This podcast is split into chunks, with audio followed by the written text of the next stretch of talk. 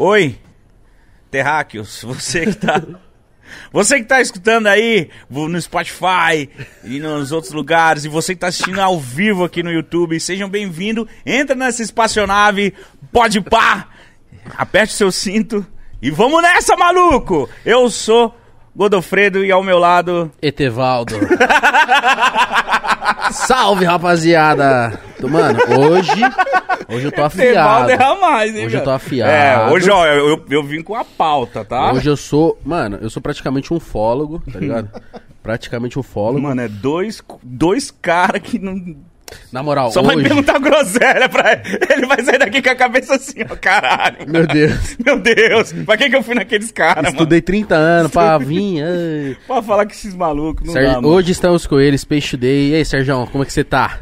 Salve, obrigado. Tô muito bom. Muito obrigado aí pelo convite aí. Você é louco. Você é louco, a gente ia marcar no... A gente queria ele, eu acho que desde o começo do podcast. É, teve que dar uma remarcada, né? Isso, Mas- mas remarcar, tá tudo. O cara é muito requisitado, Ah, isso. Ligou, bateu o rádio, ele tem que voar, viado.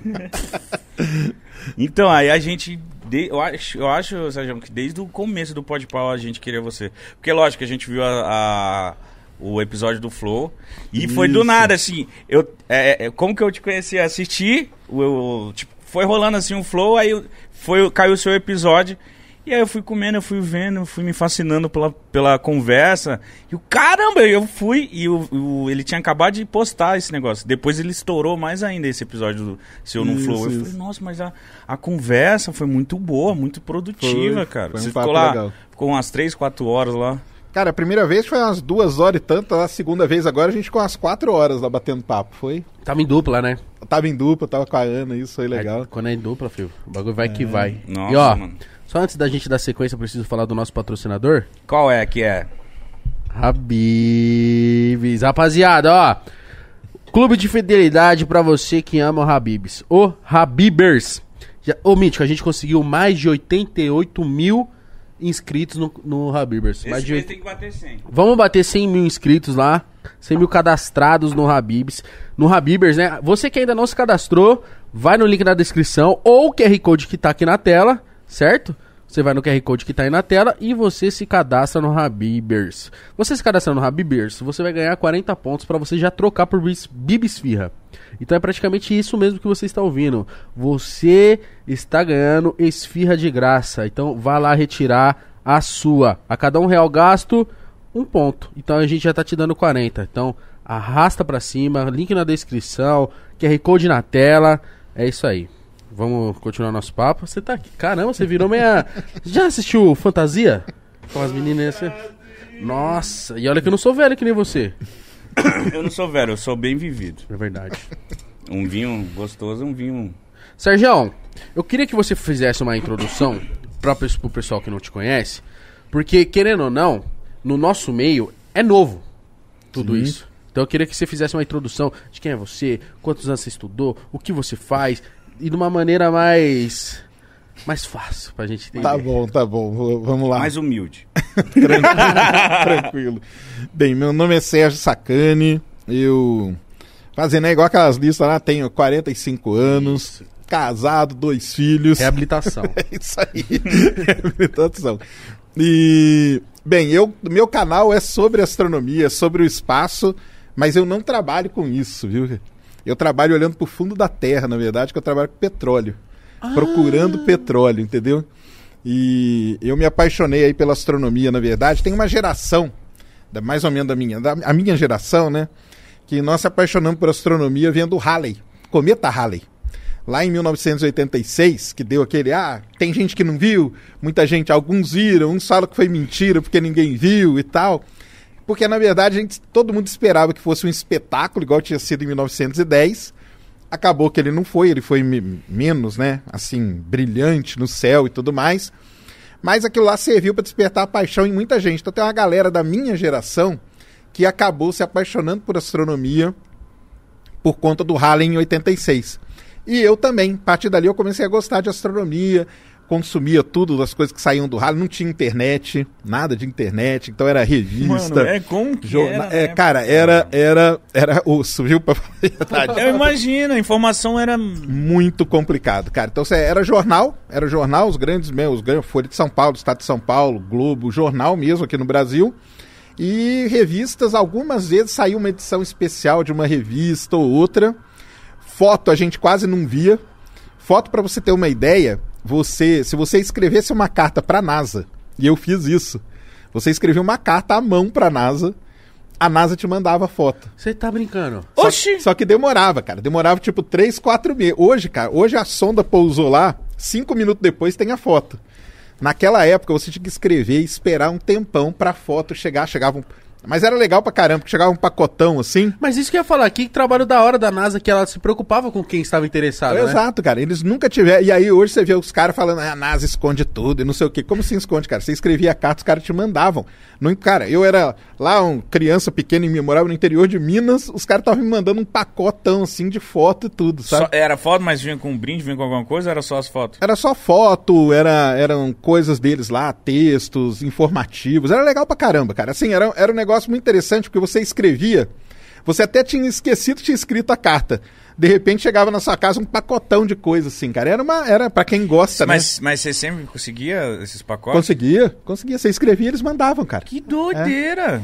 Mandavam. Tipo, e, e todos os países podiam Tudo, fazer qualquer isso? pessoa, cara. Qualquer pessoa. Muita, depois Mas muita disso- gente não sabia também. Então, muita gente. Como que eu descobri isso? Começou a rolar uma, meio uma, uma lenda urbana. Cara, escreve pra NASA que eles mandam foto. Escreve... Eu falei, quer saber, cara? Vou escrever. Não custa nada. Aí descobri o endereço da NASA. Como que você descobriu Cara, isso? eu nem lembro como que eu descobri o endereço da NASA. Ah, foi com, com um professor lá de uma universidade, entendeu? O cara me deu, achou lá um lugar que tinha o endereço, me passou o endereço. Eu escrevi a carta e depois, três, quatro meses, chegou em casa um pacotão de coisa. Eu falei, caramba, os caras mandam mesmo. Então eu comecei e eu, eu vinha. Aí eu falei assim: bem, chegou na hora de fazer o vestibular. O que, que eu vou fazer? Astronomia? Tá, beleza, eu vou fazer astronomia. Aí, tu- tudo, galera, tudo não existia internet, tá? Então era tudo no meio da carta. Aí, antes de fazer astronomia, eu escrevi uma carta para um professor aqui na USP, aqui em São Paulo, falando: Ó, sou interessado em fazer astronomia e tal. Aí o cara me respondeu. Ele respondeu. O legal também é que o pessoal respondia, viu? Que doideira, mano. Aí ele respondeu, falou, ó, cara, faz o seguinte, talvez seja melhor fazer um outro curso e depois fazer uma pós-graduação em astronomia e tal, porque você não sabe como que é o mercado, né? Então você tem uma outra formação. Aí eu falei, beleza, cara, quer saber? Eu vou fazer geofísica. Geofísica é um curso parecido com geologia, você estuda o planeta Terra e usando gravidade, usando eletromagnetismo, usa lá umas, umas coisas de física para estudar a Terra, para entender como que a Terra funciona. E aí vim para São Paulo, fiz, fiz vestibular, passei, vim para São Paulo para estudar geofísica, mas querendo fazer astronomia. E aí que veio a grande decepção da minha vida, cara. O que aconteceu? Porque eu comecei a encontrar com os astrônomos de verdade. E eu, nessa época, já observava. Eu tinha telescópio, fazia observação em praça e tudo, lá na cidade que eu morava. O pessoal não, não via você parceiro com o telescópio e falar, ó o doido. Via, muita gente. Olha o nerdão lá. Muita gente via, cara.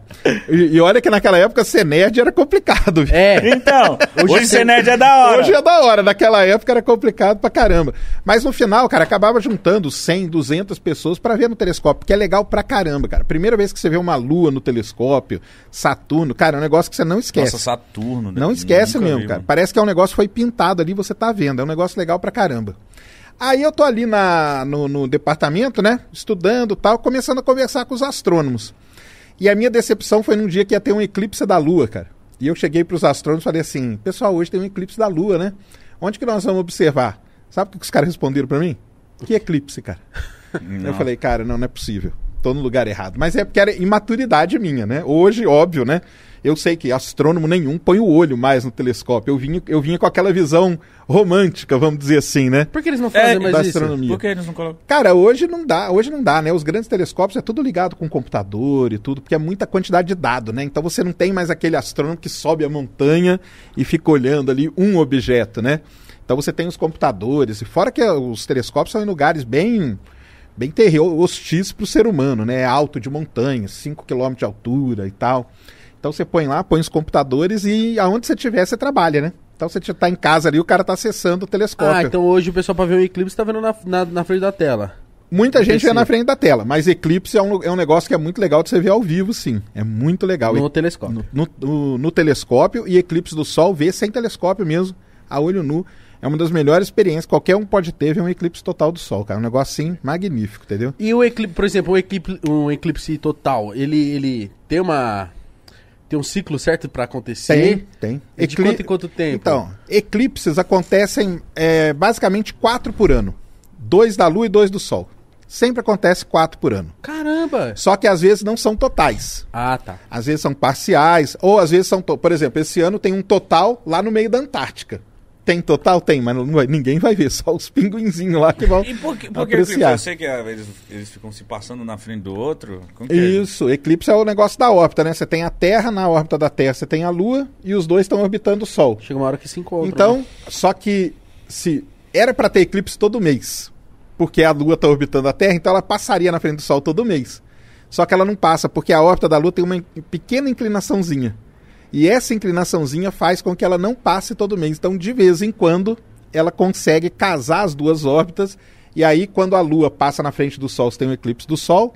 E quando a Lua entra na sombra da Terra, você tem um eclipse da Lua. Que é legal pra caramba, quando a Lua fica vermelhona. O pessoal até chama de Lua de sangue e tal. verdade. O pessoal às vezes publica na, na, na- na televisão, ah, lua de sangue e tal, porque a lua fica vermelha, assim, quando é eclipse da lua. E eclipse do sol é quando a lua tampa totalmente o sol. É uma das coisas mais bonitas Isso que eu falar, pode acho, ver. acho que esse é o mais bonito, Esse porque é fica lindo, cara. com a bolona preta e o contorno A dourado. coroa. assim. Tem Isso, com a coroa solar. Nossa. É um negócio lindo, cara. E o horizonte. E tudo, cara. O horizonte, ele fica tipo 6 horas da tarde, só que em volta do, do céu inteiro. Os animais mudam o comportamento. Sério? Sério? Porque animal, cara, ele vive baseado no ciclo do dia e da noite. Quando virou eclipse total do Sol, é como se tivesse ficado noite por 3, 4 minutos. Então fica noite, logo depois fica dia de novo. Aquilo ali, os animais ficam doidos, meio doido, entendeu? Eu imagino. A abelha fica maluca. É, pássaros voltam pro ninho, depois saem. Eles dá, dá meio um, um tilt. Dá meio um tilt, entendeu? Mas é legal pra Caramba. caramba isso aí. Mano, que doideira, hein? Mas os animais falam, nossa, é hora de descansar. Do nada É. voltou só o que. Quatro minutos depois. Exatamente. Mas o que? Eles morrem, eles ficam doidos? Não, não. Você tem. Fica confuso, Fica né? confuso. Eles voltam pra, pra toca, eles voltam pro ninho. Não, tá que nem quando eu fui pra Rússia. Na Rússia, de verdade, acho que são 3, 4 horas de noite. Eu fui pra Rússia, Mítico, se liga. A gente lá na Rússia, aí tá. Deu 7 da noite, deu 8, deu 9, 9 e meia. Parecia umas 6 da tarde. Caramba. Aí. 9 e meia, pô, quase 10 anoiteceu. Beleza? Anoiteceu, só 10 horas. Quando deu 3 da manhã, já tava um, um claro de 7 horas da manhã. Era verão, né? É, exa- foi na Copa. Aí ah, eu, então. eu falei, mano, isso aí é Mas horrível a, pra dormir. A galera continua dormindo e sai pra trabalhar que horas, por exemplo, na Rússia? Mano, é que onde eu fiquei era bem em Moscou, bem no centro, então o pessoal todo em volta era, tava tudo pra Copa. Mas em todos os quartos, em todos os lugares tem blackout. Tem blackout. Senão você E, não... mas a pessoa, tipo, ah, sei lá, não sei se você sabe, mas 7 horas da manhã é o horário normal deles, porque que, que confusão, né? 3 horas da manhã amanhecendo. Não, mas o pessoal de lá tá acostumado, cara. Porque chega no inverno é o contrário. Chega no inverno, dá 3 horas da tarde, tá de noite já, e tá todo mundo indo dormir, entendeu? Caramba, É. eu não sabia que lá no inverno era. Lá no inverno é, é o contrário do que você viu no verão. Lá no inverno, tipo, tem pouquíssimas horas de, de, de dia de sol, entendeu? Pouquíssimas horas de dia claro. Por que que... É, é... Isso é Eu por não causa da Terra ser redonda. Tá aí a prova que a Terra é redonda. Isso que eu ia te perguntar agora. Eu ia te perguntar agora. Tá aí a prova que a Terra é Você não redonda. acha que... Por que que eles falam que a Terra é plana? Pra causar, pra fazer alguma coisa, pra chamar atenção? Porque, tipo, mano, não tem lógica. Ó, eu vou falar primeiramente o que eu acho. Eu acho que o pessoal fala que a Terra é plana pra, tipo assim, somos exclusivos, eu sei que a Terra é plana e eu vou te provar. É só, só esse. Mas todo mundo olha ele como um idiota. Era pra ser assim. Mas tem gente que acredita, né? Muita gente, né, cara? Muita gente. Cara, o lance da Terra plana, primeira coisa, ele é muito calcado na religião. Aliás, ele é totalmente calcado na religião. Sério? Entendeu? Totalmente. Totalmente. Oxi. Tanto que até o pessoal brinca comigo, pergunta, né, quando eu faço vídeo. Ah, e Marte? Marte é plano? Eu falo, não, cara. Marte não, porque na teoria dos caras, a única coisa plana é a Terra. Então, assim, a Terra plana, assim, a Que terra privilégio, plana, né? É, a Terra plana raiz, ela é calcada mesmo na religião. Porque eles falam que a Terra não é um planeta. A Terra seria um reino do Criador. Oh, Entendeu? meu Deus do céu. E aí ela é envolta por um domo. num domo. E dentro desse domo você tem a lua, você tem o sol, você tem tudo, tá, tá dentro desse domo. Não existe espaço, não existe, não existe universo, essas coisas. Não, Não, existe existem. outros planetas? Existe. Existem, só que eles estão dentro do domo. Aí eles são planetas. Só que a Terra tem uma classificação diferente para eles, entendeu? Ela leva uma Hum, classificação diferente. Eu não sabia que era pregado em religião É, essa parada da calcado, Terra plana. totalmente calcado na religião, cara. Total. E aí, em cima disso, eles começam a defender de todas as maneiras, e quando você vai debater com eles, a primeira coisa que eles falam, tá vendo? Você não acredita na palavra do Criador, cara. Você tá indo contra, porque lá tá escrito que a Terra é plana, que tem um domo que divide as águas superiores das águas inferiores e tudo mais.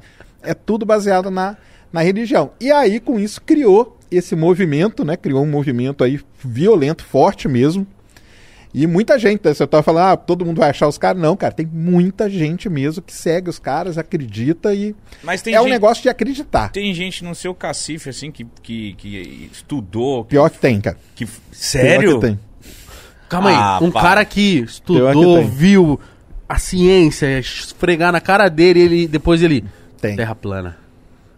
Tem cara com doutorado na minha área, um cara que estudou comigo, na verdade. Estudou comigo, estudou comigo, chegou a estudar comigo, que virou um terraplanista. E tanto que ele é tido como o cara aí que, que a galera usa ele como. Ah, tá. Se É o esse cara falou, É. caramba, Se porque bem que hoje ele, ele já meio tá caindo para um outro lado ali, mas ele, durante muitos anos aí, ele levou a terra plana aí. Mas essa- causa, no caso dele, que é um cara que estudou, a, é a religião que levou ele nessa? É religião também. É religião mano. também. caramba, porque eu fico, Eu- Mano, você eu- não já viu aqueles vídeos? Tem um cara que ele vai pra praia com uma régua. Tem. Aí ele vários. pega e joga assim. Tá vendo? É plano aí, ó. Ó. Retinho. eu falo, Eu acho que é meme, mano. É meme. Não é, Não é, meme, cara. não é Pior mítico. que não é, cara. Cara, os caras já tiveram congresso. Eles têm congresso internacional. Já tiveram congresso aqui no Brasil, cara. De terra plana. Entendeu? Já teve congresso, aqui no Congresso, Brasil. Congresso, mano. cara. Congresso. Isso mesmo. E, pô, é um negócio que eh, você tá desinformando tanto, você tá retrocedendo tanto, tá dando um salto pra trás Faz gigantesco. 3 mil anos a gente sabe que a Terra é redonda, né? Os caras provaram lá na Grécia Antiga, lá no, no Egito. Como que provaram. eles provaram? Como que eles provaram, cara? Teoria e Eratóstenes foi o cara que fez isso. Oh, Ele colocou uma varinha numa cidade grande. Manaré, Manaré. Grande, grande Eratóstenes. Grande areia.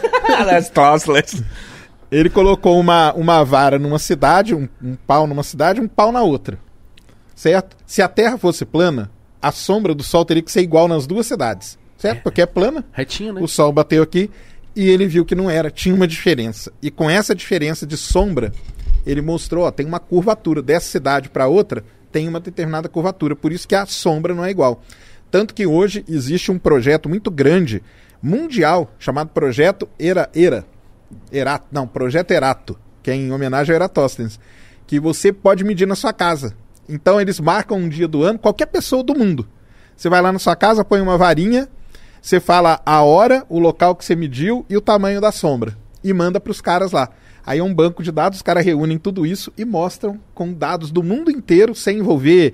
Porque o pessoal da Terra Plana fala assim: ah, você- vocês são cientistas, vocês querem dominar a gente e tal, não sei o quê. Então os caras Microchips. Coisa desse tipo. Então os caras criaram um projeto que é qualquer pessoa, qualquer um do mundo inteiro, só vai ali, põe uma varinha no, no dia tal que eles determinam, mede a sombra e manda pros caras. Os caras reúnem tudo aquilo e pronto. Pô, porque os caras falam assim, não é possível que a gente está dentro de um planeta que está rodando, rodando, rodando e a gente não, não sai sente. voando. Não sai voando. Tem tudo, tem tudo isso. Se cara. todo mundo pular junto, a terra treme. Tem, tem, tem.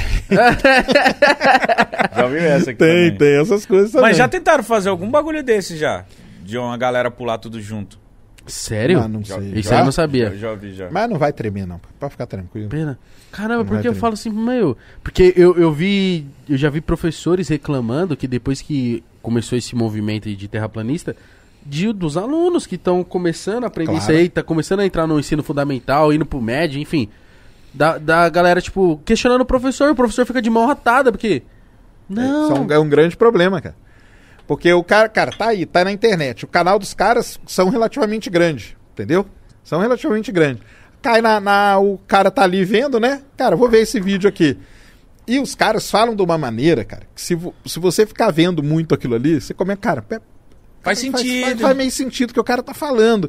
se você não ouvir o outro lado, óbvio. Sim, sim, sim. E aí ele vai pra escola e chega o professor, não, porque os caras, eles colocam na cabeça, do, do- das, principalmente das crianças, né? Que, ó, o pessoal tá querendo dominar a sua cabeça. Então, você vai lá na escola e pergunta ao professor, pede pra ele te explicar isso aqui, ó, ele não vai saber.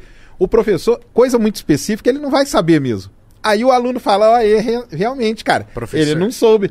Quer dizer que os caras estão querendo enfiar na minha cabeça. Aí eles misturam nessa história, nesse balaio todo, mistura o lance da NASA, que a NASA quer dominar o mundo todo e que não sei o que, entendeu? Aí tem um negócio lá do, daquele domínio global, que tem alguém que tá querendo mandar em tudo. Então você não pode entender, você não pode ir atrás. E aí entra o que você falou no começo, né? Que eu sou exclusivo. Eu que sei a verdade, eu vou te contar, cara.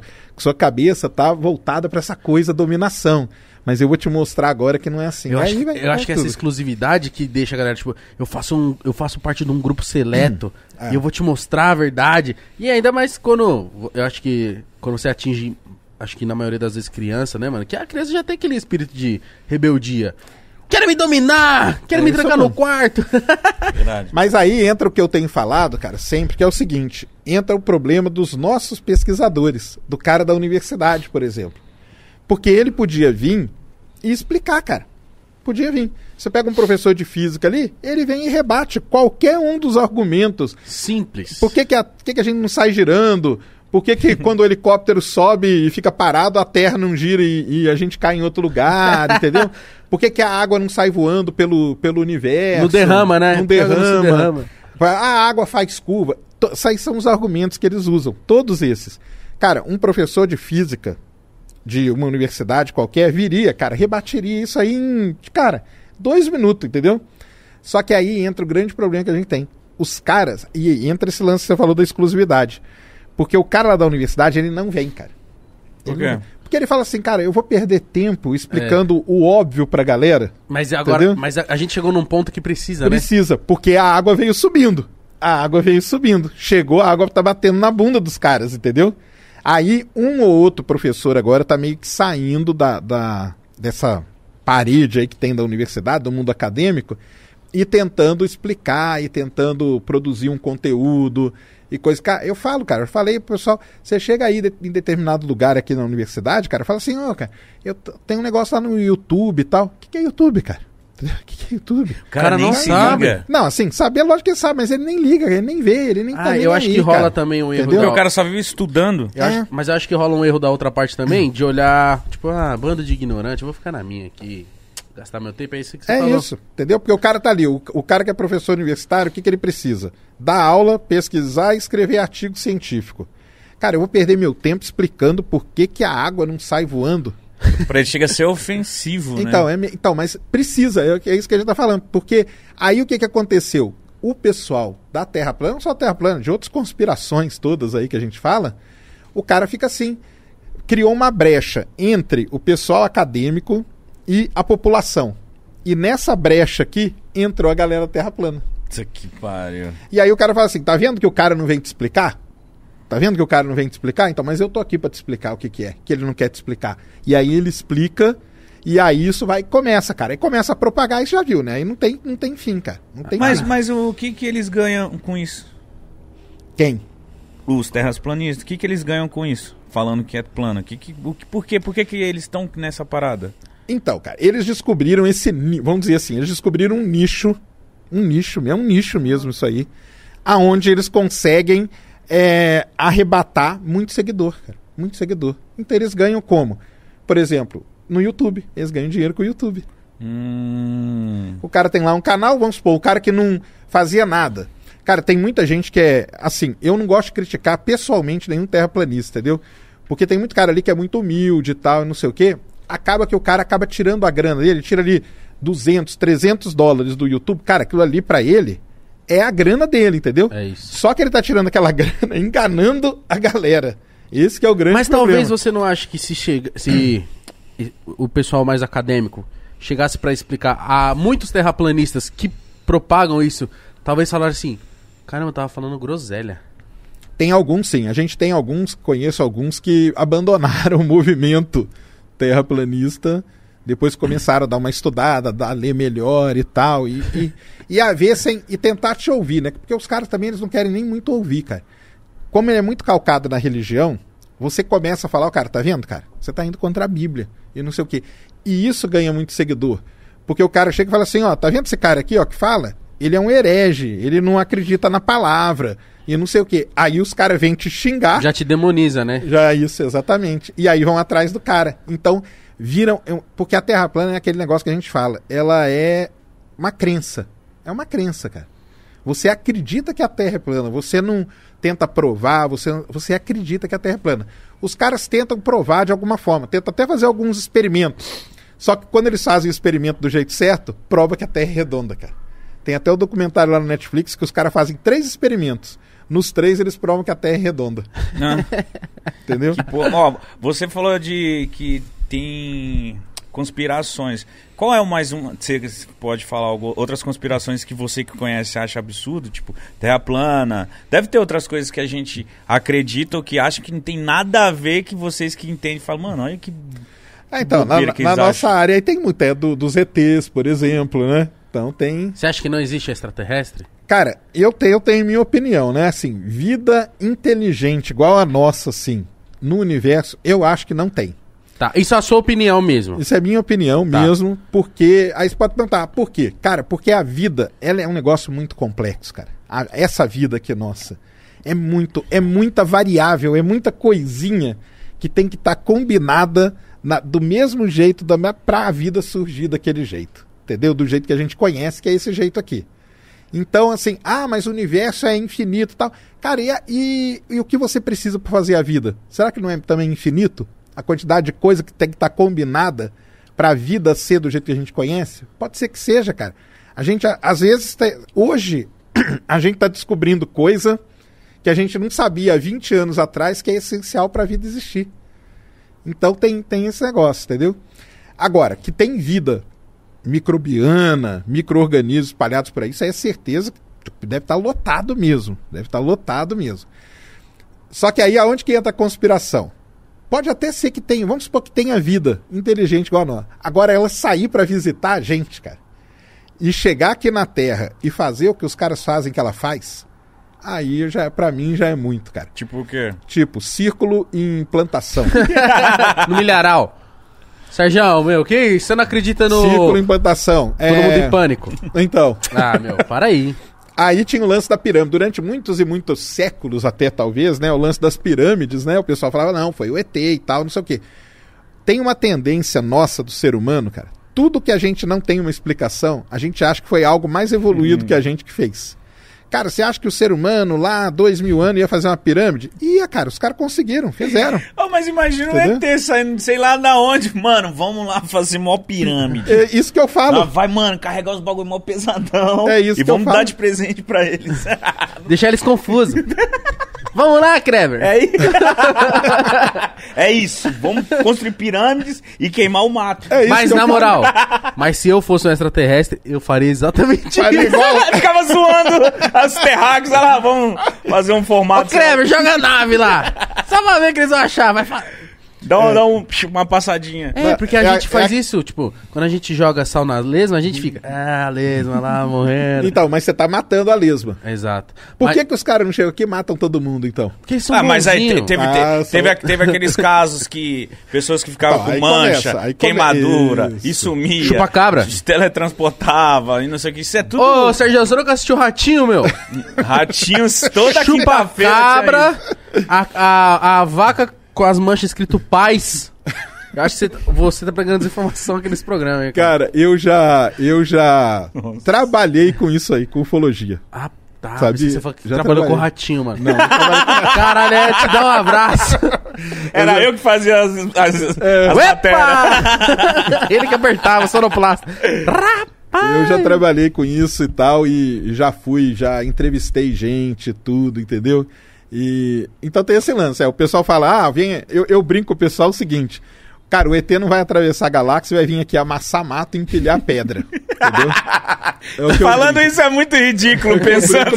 Ah, não, é, então, fica bem. Não, e conhecer Os caras são um Peruíbe, cara. servente. Peruíbe aqui no litoral é um dos lugares que mais tem avistamento, cara. Os caras Cara, gostaram de Peruíbe desse tanto? Mas lá em Peruíbe tem uma feirinha boa. Tem uma feirinha? Então vai ver que é a feirinha, cara, que atraiu os caras. Mano, Entendeu? quer dizer...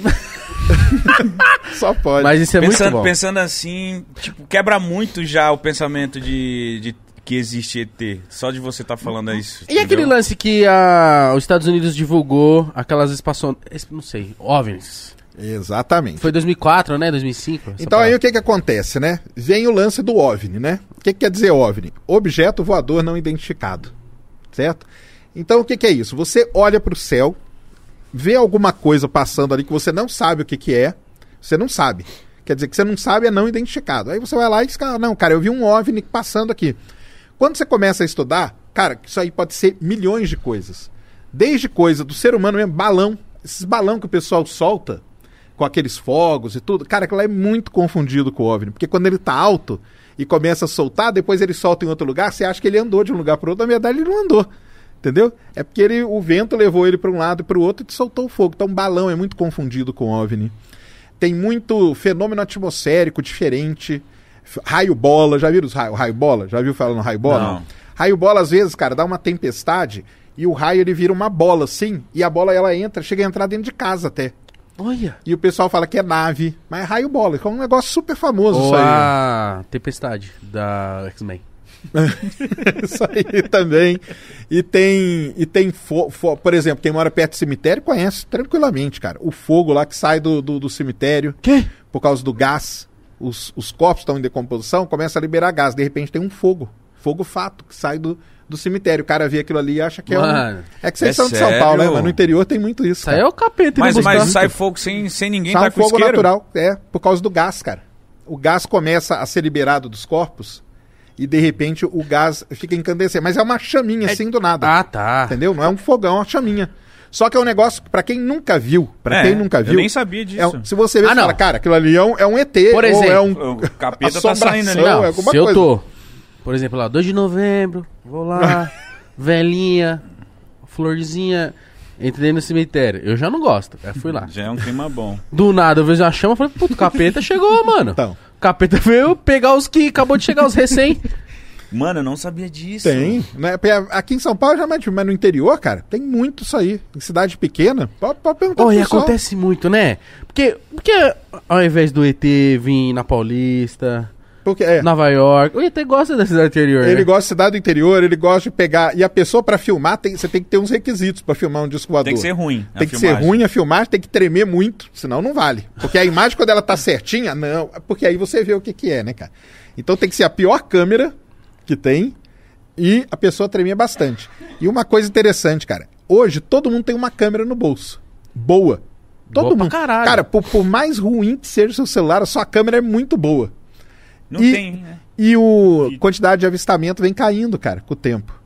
Com a quantidade de câmeras, entendeu? Então, Nos que- anos 90 era muito. Era Hoje dia... muito. O que, que você acha que é aquela parada que os caças filmaram? Porque Então, era um negócio voando em cima no- da água muito rápido e some. Então, vamos chegar no caça aí. Porque tem a palavra OVNI, né? Então, OVNI é isso aí, objeto voador não identificado.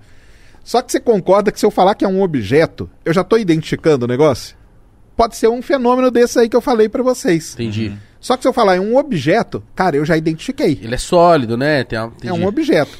Então, hoje, esse termo OVNI, ele nem é mais usado, cara. Hoje o pessoal usa um termo chamado fenômeno aéreo não identificado. Porque aí é algum fenômeno que aconteceu no, no- no ar, no céu, só que você não sabe identificar. Pode ser um objeto, pode ser um fenômeno atmosférico, qualquer uma dessas coisas. O lance lá dos Estados Unidos.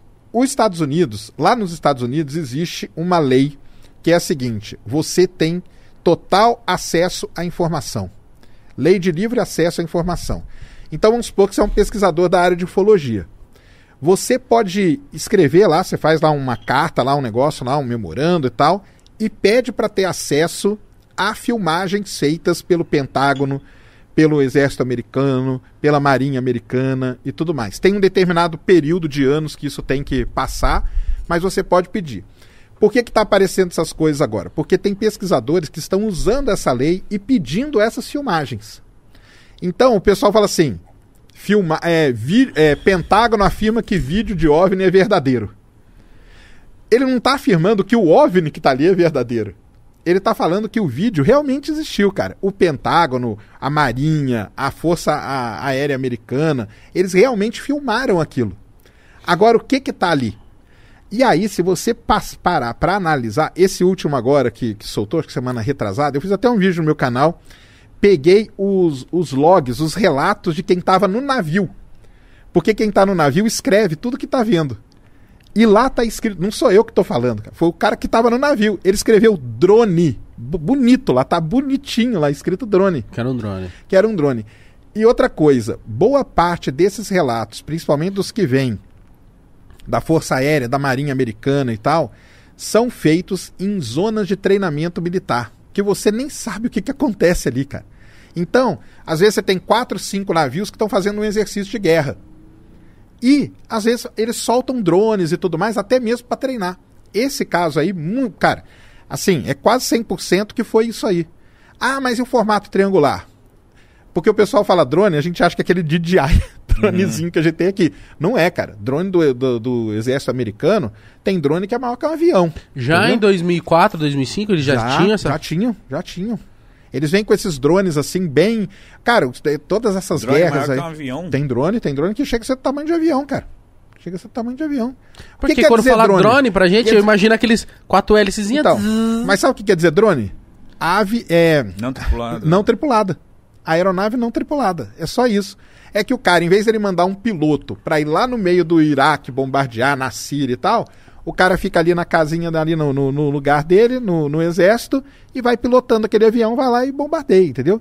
Então tem drones de todas as formas. É que o pessoal não conhece. Aí quando você mostra, tá aqui, cara, ó, a lista de drone que tem nos Estados Unidos. Tem drone triangular, circular, de tudo que é forma. Nossa, se Entendeu? rolasse um. É, É foi porque- o pensamento. Se rolasse uma guerra hoje em dia, ia ser drone pra caralho. Ia ser uma Já, doideira. não, mas já é. Já é. Essas guerras aí todas, o Afeganistão e É, tudo, cara, mataram- foi tudo mataram- baseado em drone, cara. mataram tudo o baseado em drone. E os soldados tudo, tudo Rapaz, reunido aqui. Os soldados mundo- estão ali no deserto do- da Califórnia, É, cara. mataram um cara lá, não sei aonde, que os Estados Unidos mandou, foi drone. Ah, O Mandou- cara tá ali no deserto dos Estados Unidos, num container, De lugar- baixo, ou debaixo da terra. tranquilo ali, pilotando num joystickzão assim, ó. Vendo tudo, câmera de altíssima resolução, câmera que enxerga à noite. E aí é outra Isso coisa, é tipo você jogar com o Rugal no The King of Fighters. Isso é muito roubado, mano. Não pode, cara. É apelação, mano.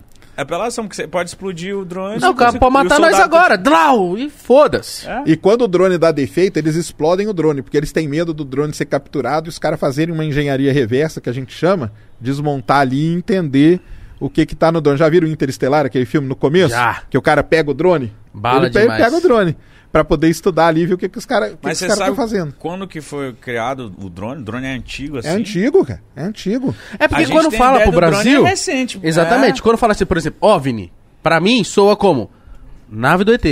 É isso. Não, né? Todo. Aí Drone, o bagulho o das bagulho da L5. DJI, isso aí. É isso. É isso aí. Porque o pessoal não explica, ou pelo menos não chega pra gente. Não, eu vi esse ano, começou a vender drone na Calunga. Eu falei, nossa, É. tá vendendo drone agora. Tipo, mais uns drones assim. Eu falei, olha que. E tipo, pode pegar drone, mas não pode voar assim em Aí qualquer cada lugar. lugar tem a sua, tem a sua Lei, le- né? legislação pra isso. Aqui em São Paulo acho que não pode mais, entendeu? Porque o pessoal começou a levantar drone, começou a dar problema. Mas tem os lugares que o pessoal vai aí e levanta os drones, aí faz aquelas imagens bonitas. Cara, muito youtuber comprou drone, cara. Sim. O cara comprou o drone e usava três, quatro vezes pra fazer aquelas chamadas, aquelas, É. né, passar. Aí o cara vai pra um sítio. Aí é legal, você vai num sítio, leva e faz uma introdução de um vídeo. Eu ia ter drone só pra fuxicar a vida dos outros. Fulano tá com roupa pendurada. E assustar, entra dentro do que tal. Ah, tá ligado? Já viu uns Colocar uma vídeos? buzininha, alguma coisa, sair a voz. Aê, boi! Sai. Agora, esse drone aqui nosso, esse dronezinho aí, tem sido muito confundido também com OVNI, cara. Porque esse drone, ele tem umas luzinhas. Então, de noite, você levanta ele em algum lugar aí de noite, você não vê a hélice, você não vê nada, só vê a luzinha piscando. E aí você começa a manobrar de um lado pro outro, ca- cara, quem tá vendo fala, aquilo ali é OVNI. E o que você falou é verdade, cara. Quando a gente fala a palavra OVNI, todo mundo relaciona a ET. Sim. Todo- é, cara, é 100%, entendeu? E essa é meio minha bronca com os ufólogos, entendeu? Porque eu falo, não, não, cara, mas OVNI não é, não. Eu falo, cara, tudo bem, você que estuda e tal, você Você já vai- sabe, né? Mas se você chegar na rua, cara, faz uma entrevista, 10 pessoas, OVNI é ET, todo mundo vai falar que é, cara. Não, OVNI é coisa de ET, coisa de ET. É isso, cara. Só que não é, entendeu? Então tem que ter essa separação. E tudo que boa. Pa... Cara, 99,999% dos avistamentos, cara, tem explicação lógica. Tem uma explicação lógica, entendeu? Que é alguma coisa, ou que alguém levantou. O primeiro que tem muita coisa que é fraude, né? Que aí já começa.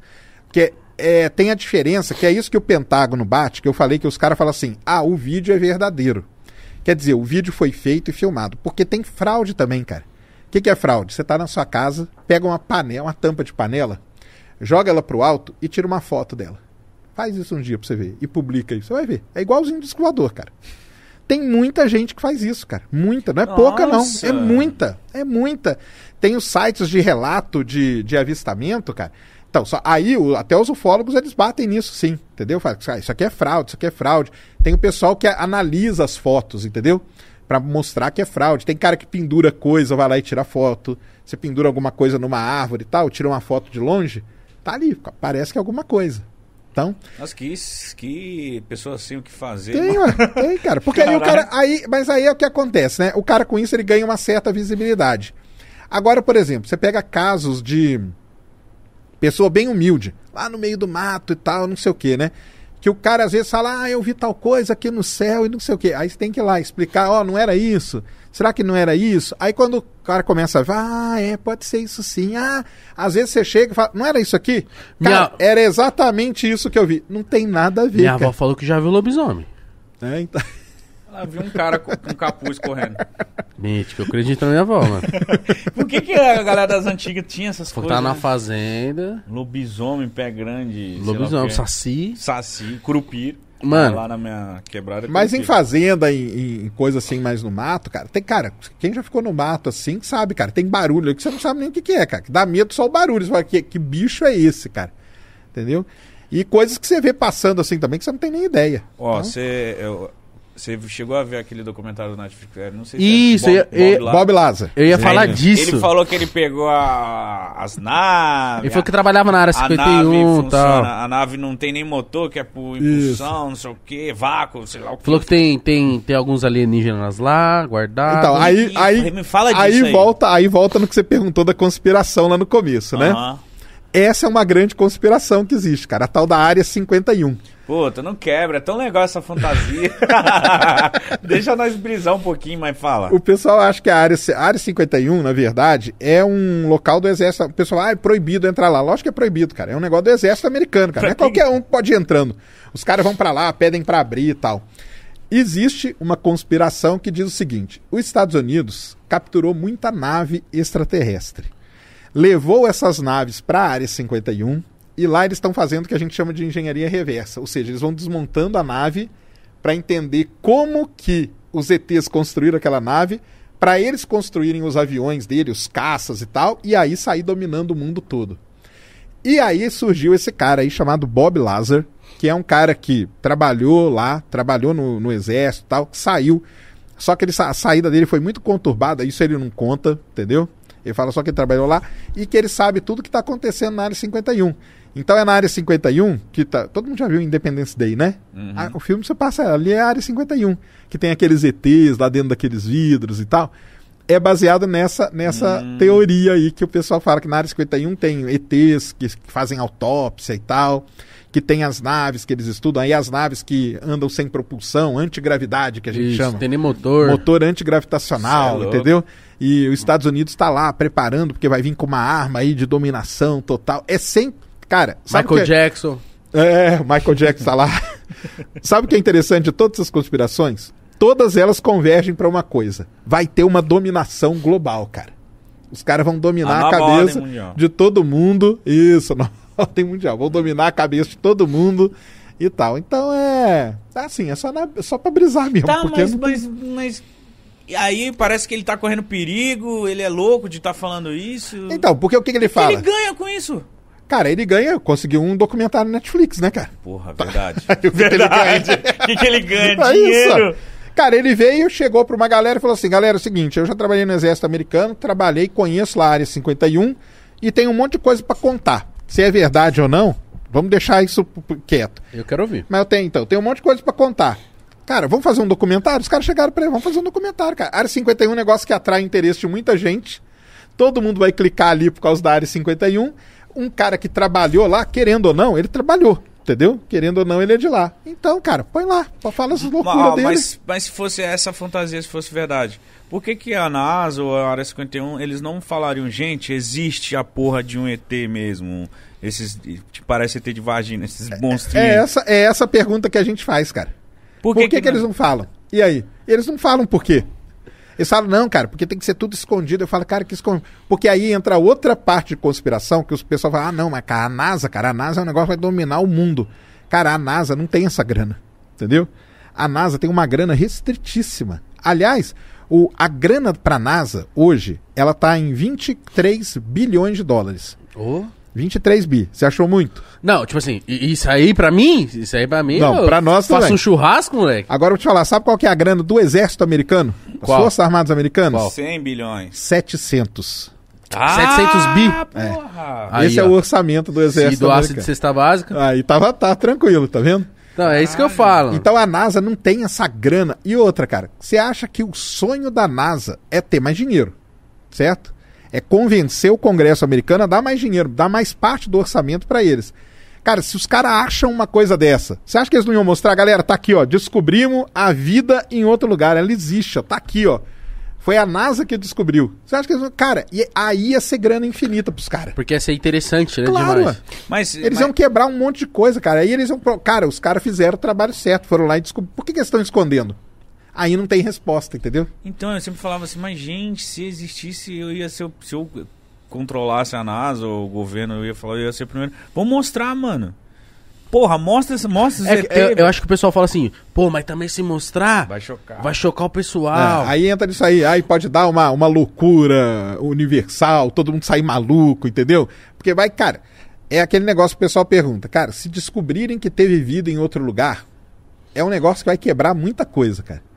Muita religião vai cair por, por, por, por terra com isso aí, entendeu? De ter, porque o pessoal acha que nós somos os únicos do universo. Até eu, né? Até eu tenho, que me render.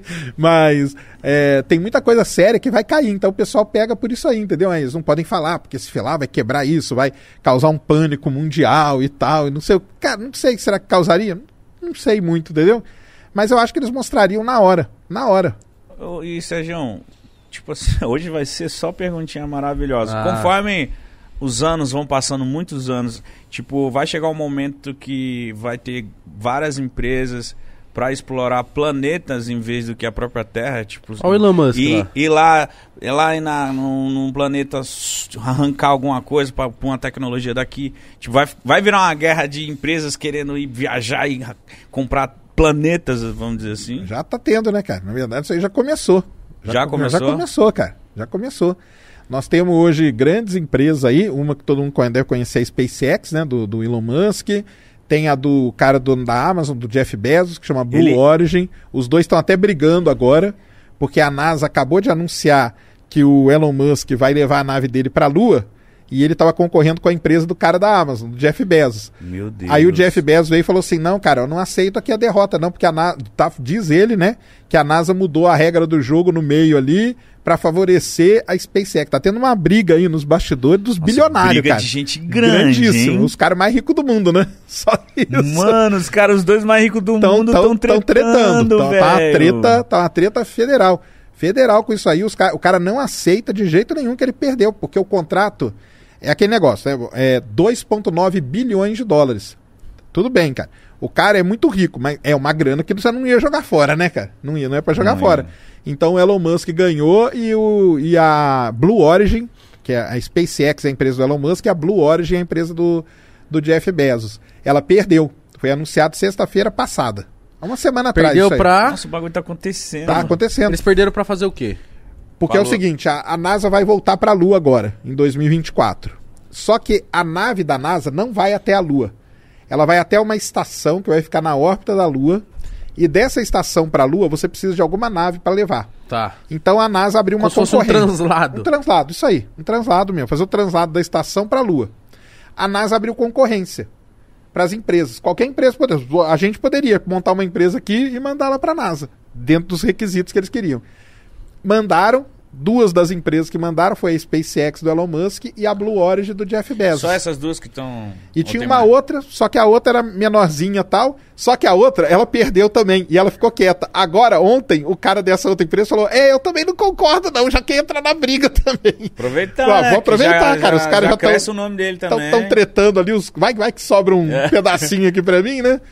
E, e aí deu isso. Aí semana passada a NASA anunciou que a SpaceX ganhou pra fazer esse translado. 2,9 bi de dólares. Pera, a Eu- SpaceX tem que pagar esses dois. Não, ela ganhou. Ela vai ganhar essa grana. A NASA vai pagar pra ela 2,9 bi pra ela fazer esse translado aí.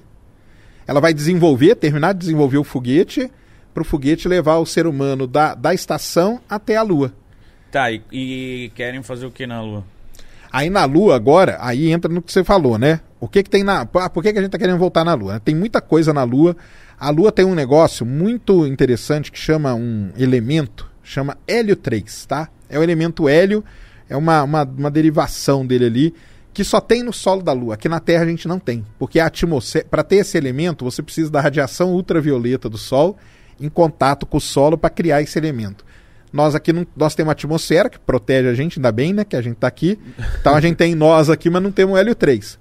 Por que, que o hélio 3 é muito legal? Porque um pouquinho de hélio 3 você coloca num reator nuclear, que a gente chama, e ele cria uma energia muito limpa e muito eficiente. Então você poderia transformar tudo, ter energia nuclear aí rolando, bem limpa, bem porque a energia nuclear hoje ela tem um resíduo ali que meio que atrapalha ela ser tão difundida. E esse hélio 3 ajudaria muito. Então, nessa briga tá a China, tá os Estados Unidos, tá todo mundo querendo voltar para a Lua, cara. Todo mundo querendo voltar para a Lua. Aí o pessoal fala, ah, mas é só agora que descobriram? Sim, isso é uma coisa recente que as naves mapearam lá e descobriram esses pontos onde tem esse hélio 3 concentrado. Pra usar como um novo combustível. Ah, um novo. Mas a China fala o combustível do futuro. Mas então, mas aí agora também po- ela não só uma guerra espacial, mas pode rolar uma guerra na Terra pra. pra pra Pode poder rolar, fazer pode isso. rolar uma, uma, uma, uma- mas, cara, no Conflito, fundo, sim. nesse meio espacial aí rola mesmo. Por exemplo, vou, vou dar um exemplo para vocês. Tem a Estação Espacial Internacional. Certo? A estação ela fica orbitando aqui a Terra, você vê ela passando aí de vez em quando e tal, é bem legal. E lá você tem astronautas hoje, russos, é, francês, americano, japonês. Estão lá na estação. Tem sete, tem sete pessoas lá na estação hoje. Tá trabalhando. Aliás, 11 pessoas na estação hoje trabalhando. Estão lá trabalhando. É, a Rússia e os Estados Unidos são meios que mandam nessa estação. A China, por exemplo, está fora. O que, que a China fez ontem? Lançou o primeiro módulo da estação dela. Ah, eu tô fora da, da de vocês? Então eu vou lançar a minha. Eu tenho a minha. Mano, isso vai ficar Entendeu? uma parada Aí o que, doida, o que, que a. Rússia já falou? Falou, ah, cara, quer saber? Eu quero a minha estação também. Então ela está querendo vender a parte dela na Estação Espacial Internacional para os Estados Unidos, para em 2025 ela lançar a estação dela para o espaço. Aí você vai ter, tipo, uma estação americana, uma da Rússia e uma da China no espaço. Isso no espaço. Só que aqui na Terra, imagina o bololô que isso dá. Entendeu? então dá. Nossa, É um, é um cara de uma treta. agência falando do outro, entendeu? Aí o cara dá uma cutucada no outro. O Elon, nessa brincadeira toda, brincadeira não, né? Essa treta toda, o Elon Musk já foi no Twitter, já deu uma alfinetada no cara da Amazon, entendeu? Tipo, não, não aceitou perder, entendeu? Porque se porra esses, é essa, cara? se esses caras estão nessa, nessa guerra, vamos dizer assim, é porque eles sabem que o que eles podem ganhar conseguindo ir pra Lua, conseguindo ir pra Marte, deve ser absurdo. Tanto financeiramente como Ah, eu uma acho- descoberta muito louca, umas paradas Pelo muito que foda. o Sérgio falou, o Hélio 3 é a coisa mais disputada do momento. Na Lua, sim. Na Lua, tá. A China fala isso, cara, desde 2018, cara. A China falou isso. Falou, cara, nós vamos pra Lua porque lá tem o hélio 3. Hélio 3 é o combustível do futuro. Entendeu? Os caras falam isso assim, aberta. Eles falam sem problema nenhum, cara. Sem problema nenhum. Entendeu? Eles não têm mimimi, não, cara. Não, o que, que vocês estão indo fazer lá, cara? Nós estamos indo lá atrás. Ah, mandamos uma sonda agora pra quê? A gente quer mapear, saber exatamente aonde que tá o hélio 3. Porque a nossa próxima sonda vai pousar ali em cima Vamos coletar. Vamos coletar. Aí, nessa brincadeira toda, a China e a Rússia já se juntaram para construir uma estação na Lua. Estação, eles chamam de Estação Lunar Internacional, só que lá no solo da Lua, Nossa, mano. para poder extrair isso aí também. Então, cara, assim, existe. Não pode dizer que tem uma guerra, porque não, assim, não tem, né? Mas pode ser que tenha alguma coisa meio velada ali entre eles. Então, óbvio que tem, né? Uma, uma, uma guerra de interesses, vamos dizer Sim. assim. Econômico em cima disso, com certeza. Mano, que doideira. Porque eu, eu fico vendo essas paradas e eu fico pensando que daqui a pouco vai começar a ter excursão, tá ligado? Ah, Hum. também, com certeza. Aí é uma outra área muito legal, é turismo espacial. Imagina uma passagem pra você ir pra É, Marte. Então, pra Marte ainda tá meio longe. Longe, não, pra Lua, por exemplo, então, mais próximo. Pra Lua tem aí o, o, o Elon Musk, né? Ele tá fazendo a nave nova dele lá. Até que ia ter o lançamento hoje, que eu tava falando pra vocês, Sim. acabou que não teve e tal. Essa nave nova dele chama Starship. Starship, né? E ele abriu um, um bilionário japonês lá, comprou uns assentos e criou um projeto chamado Dear Moon. Dear Moon, querida Lua, né?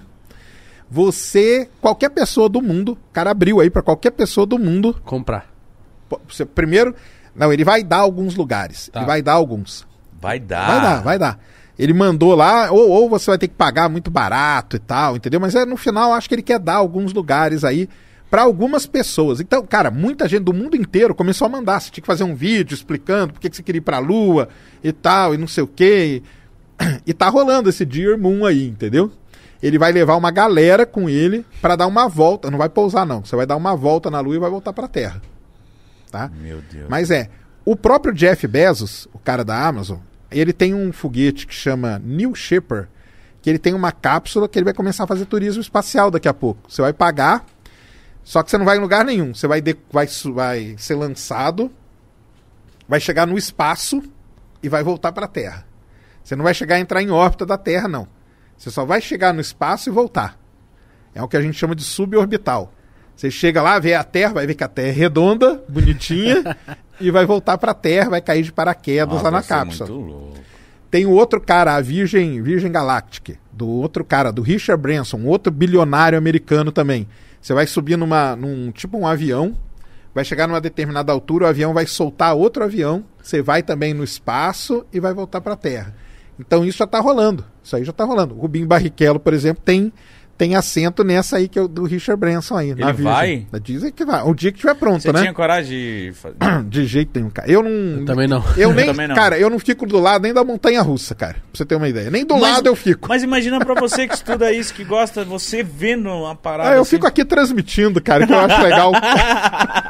Eu também, mano, não... não cara, eu não montei tenho a russa em parque, eu não fico nem do lado, cara. Só aquele barulho daquele carrinho lá já me dá. Não Mano, dá, eu não tenho, eu não também. Vontade eu tenho, coragem eu não tenho. Vontade É, de ver. de- Mano, imagina.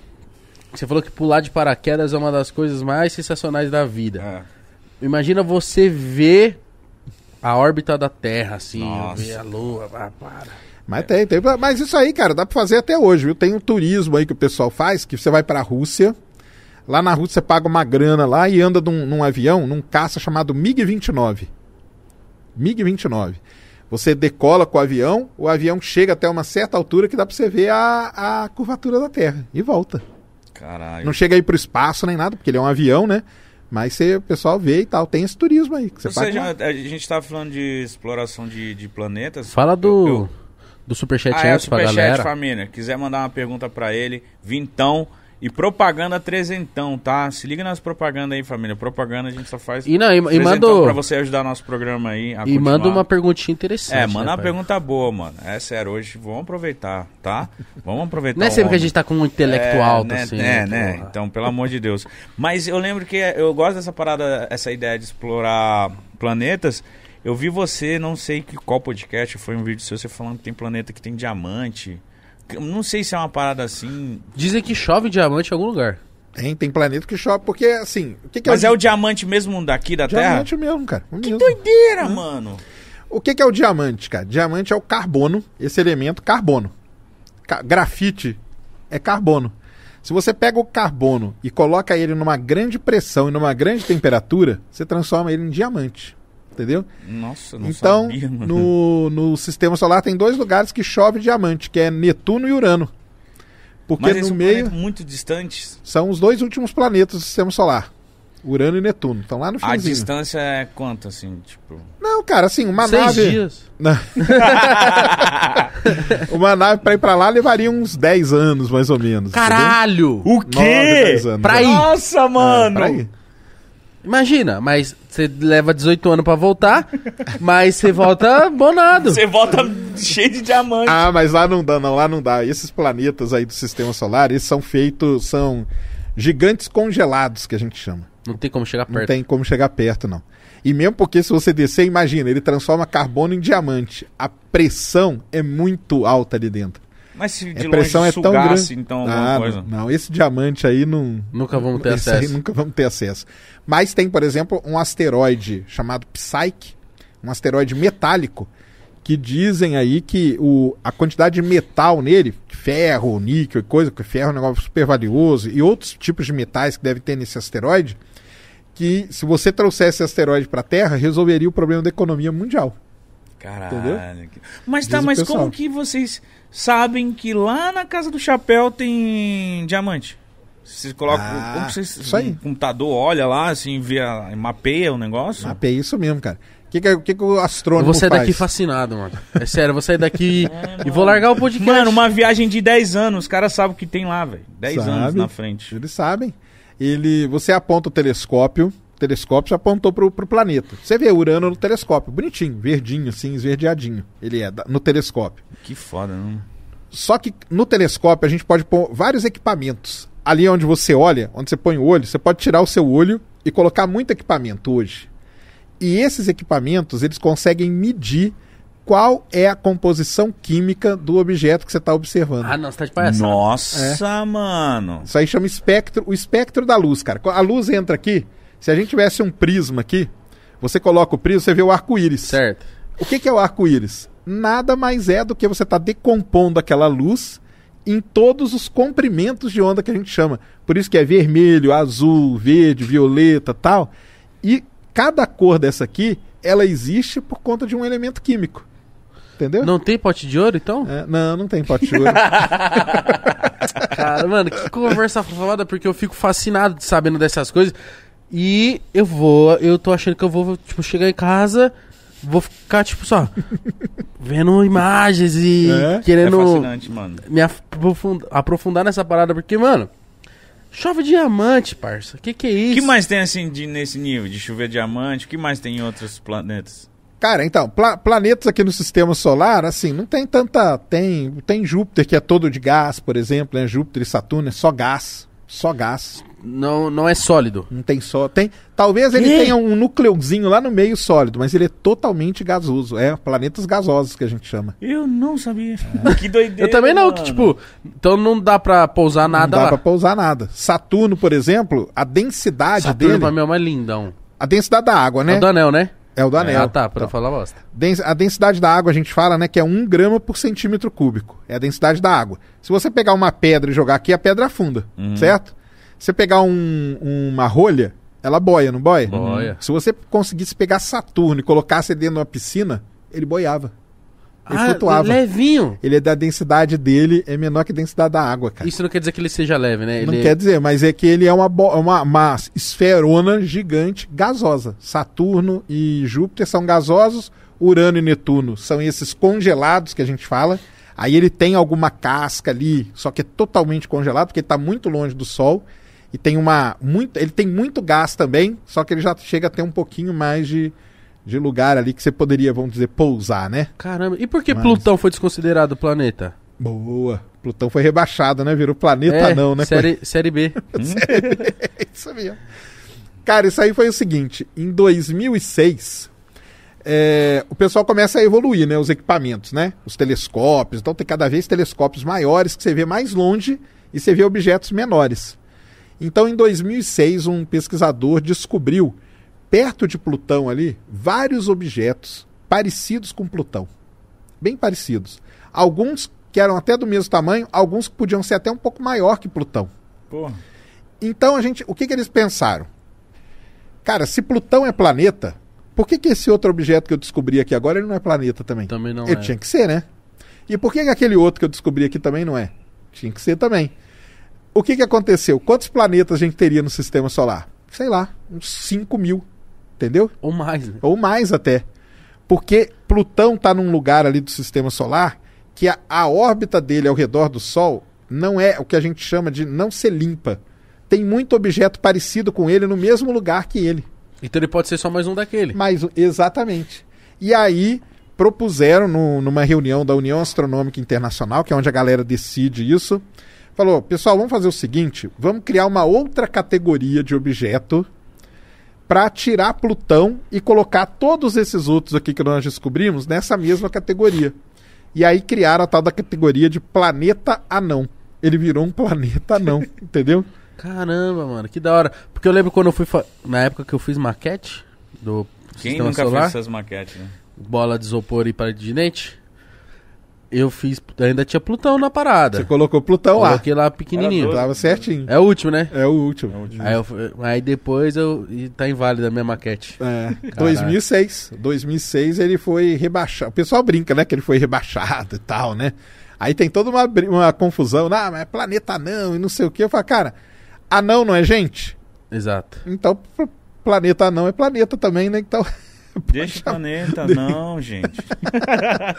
Cara, muito interessante saber essas paradas. Eu, eu tava com uma pergunta aqui que era referente a, a Marte. É, Coloniza- colonização, o, o- Eu ia falar Elvis Presley, velho. O- vai ver que ele tá lá, ó. O Elon Musk. Caralho, o Elvis Presley quer, quer colar lá. O Elon Musk. Que que ele tá. Que que, porque eu vejo direto ele falando de Marte. O que, que Marte é? é? Marte é o planeta que mais. Não deve se. Mais chega perto da Terra, alguma coisa possível? Cara, se você pegar todos os planetas do sistema solar, ó, Mercúrio é o planeta mais perto do Sol. A temperatura ali nele, durante o dia, você não consegue viver. Beira os 400 graus. Caralho. Nossa! E de noite é congelante, porque não tem atmosfera para guardar o calor. Então, Mercúrio esquece, não vai dar pra gente ir pra lá. Vênus é o planeta mais quente do sistema solar. Temperatura na superfície dele é 480 graus Celsius. Derrete o metal. E a pressão é 90 vezes a pressão atmosférica da Terra. Se a gente pousar ali em Vênus, ou você Esfarela. morre, ou você morre esfarelado, ou morre tostado. Uma uma das duas coisas. Que delícia. Não tem como. Aí vamos pular Marte, tá? Júpiter e Saturno, gasosos. Como eu falei, não tem onde você pousar nem nada.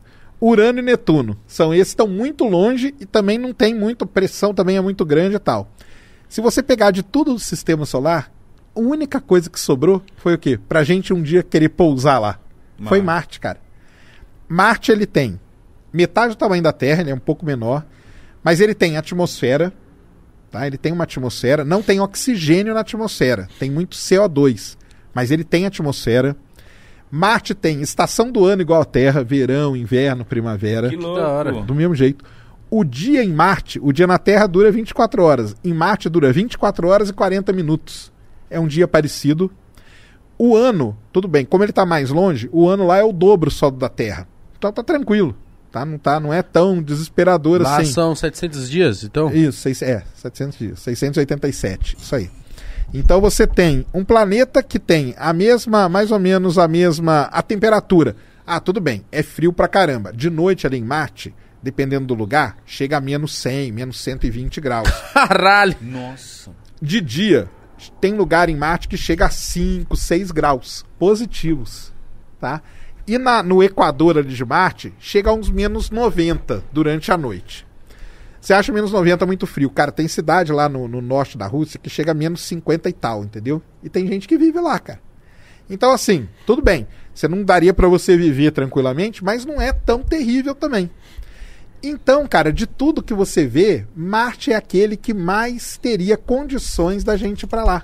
Porra, mas então se a gente fosse pra lá, a gente ia viver com roupa Com estranha. roupa estranha. Casa ou estranha, ia ser tudo, tudo, tudo estranho. Teria que ser tudo estranho porque não tem oxigênio. Então a gente teria que dar um jeito de produzir o oxigênio lá. Por isso que a NASA. Mano, quer morrer de gente sufocada? Então, mas a NASA tá com um robozinho lá agora. Chama Perseverance, um jipinho robô. Muito legal. Por um momento eu pensei que era o filho do Cristiano Ronaldo, desculpa. Nossa senhora. A NASA tá com o robozinho, O lá. robozinho, né? Caralho, o moleque tá com, velho.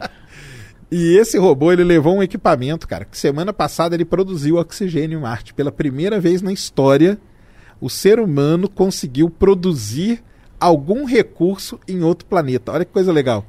Ele pegou o, o ar da, da atmosfera marciana, que tem CO2, e ele quebrou a molécula, né, de óxido de carbono, CO2. Tem um carbono e dois oxigênio. Sim. Ele quebrou a molécula, tirou o CO fora, que não precisa, que é o monóxido de carbono, e guardou o oxigênio num tubinho. Mano. Isso aí é muito legal. Quer dizer que dá para produzir oxigênio através da atmosfera marciana. Quer dizer que no futuro, se a gente isso aí era, uma, era um teste, só que a NASA fez e funcionou. No futuro, se a gente mandar um equipamentão maior lá, a gente vai produ- poder produzir uma determinada quantidade de oxigênio que a gente vai poder respirar. E o solo lá? O solo lá é rico em oxigênio, te- é dióxido de ferro. Mas não Por ia dar é pra vermelhão. plantar coisa? Não, não dá pra plantar. Porque é muito frio, cara. E como é que se, alime- e se alimentaríamos lá? Então, aí você teria que levar as coisas pra lá, né? Você teria Caralho. que ir levando. Nossa, Levar um esse Carrefour nas costas. É É. dificuldade. Você ia levar, O- mas aí você o vai Elon levando. tá falando que até quanto ele acha que vai fazer. Não, mas aí é, é pousar. Ele fala que em 2030 ele quer pousar em Marte a primeira vez. Ah, ninguém pousou ainda. Pensei que tinha Não, pousado já. Ser humano nunca. Ah, tá, ser humano. Ser humano nunca. Só. Ele e- não vai estar vivo se, quando começarem a. Ou você acha que ele não vive mais oito anos? Ah, tá. Não, colo... então, aí que entra o lance de colonizar Marte, né, cara? Colonizar Marte, eu concordo, cara, é um negócio muito complicado, entendeu? Porque é isso aí, você tem que levar tudo pra lá primeiro. Eles têm as ideias, né? Você coloca um monte, você leva um monte de nave só levando carga, Mas aí, joga Sérgio, tudo uma hora lá acaba. e aí uma hora o ser humano vai lá. Então, mas aí que tá. Por exemplo, oxigênio dá pra gente produzir. Ih, Beleza. Água tem em Marte, congelada. Nas calotas polares tem água congelada e na subsuperfície também tem. tá. Então, já, já, já tem água. A gente consegue tirar, tá, conseguiria tirar a água de Marte. Então, cara, já tem oxigênio, já tem água. Mas Cê- a água é essa mesmo? água, aqui? H2O mesmo. Água mesmo. Sem. Se já Tá. tem oxigênio, já tem água. Pronto, acabou, cara. Você consegue. Você consegue criar uma estufinha, plantar coisa. Tá, entendeu? entendi. Aí você consegue. Você não pode chegar ali no terreno marciano e sair plantando.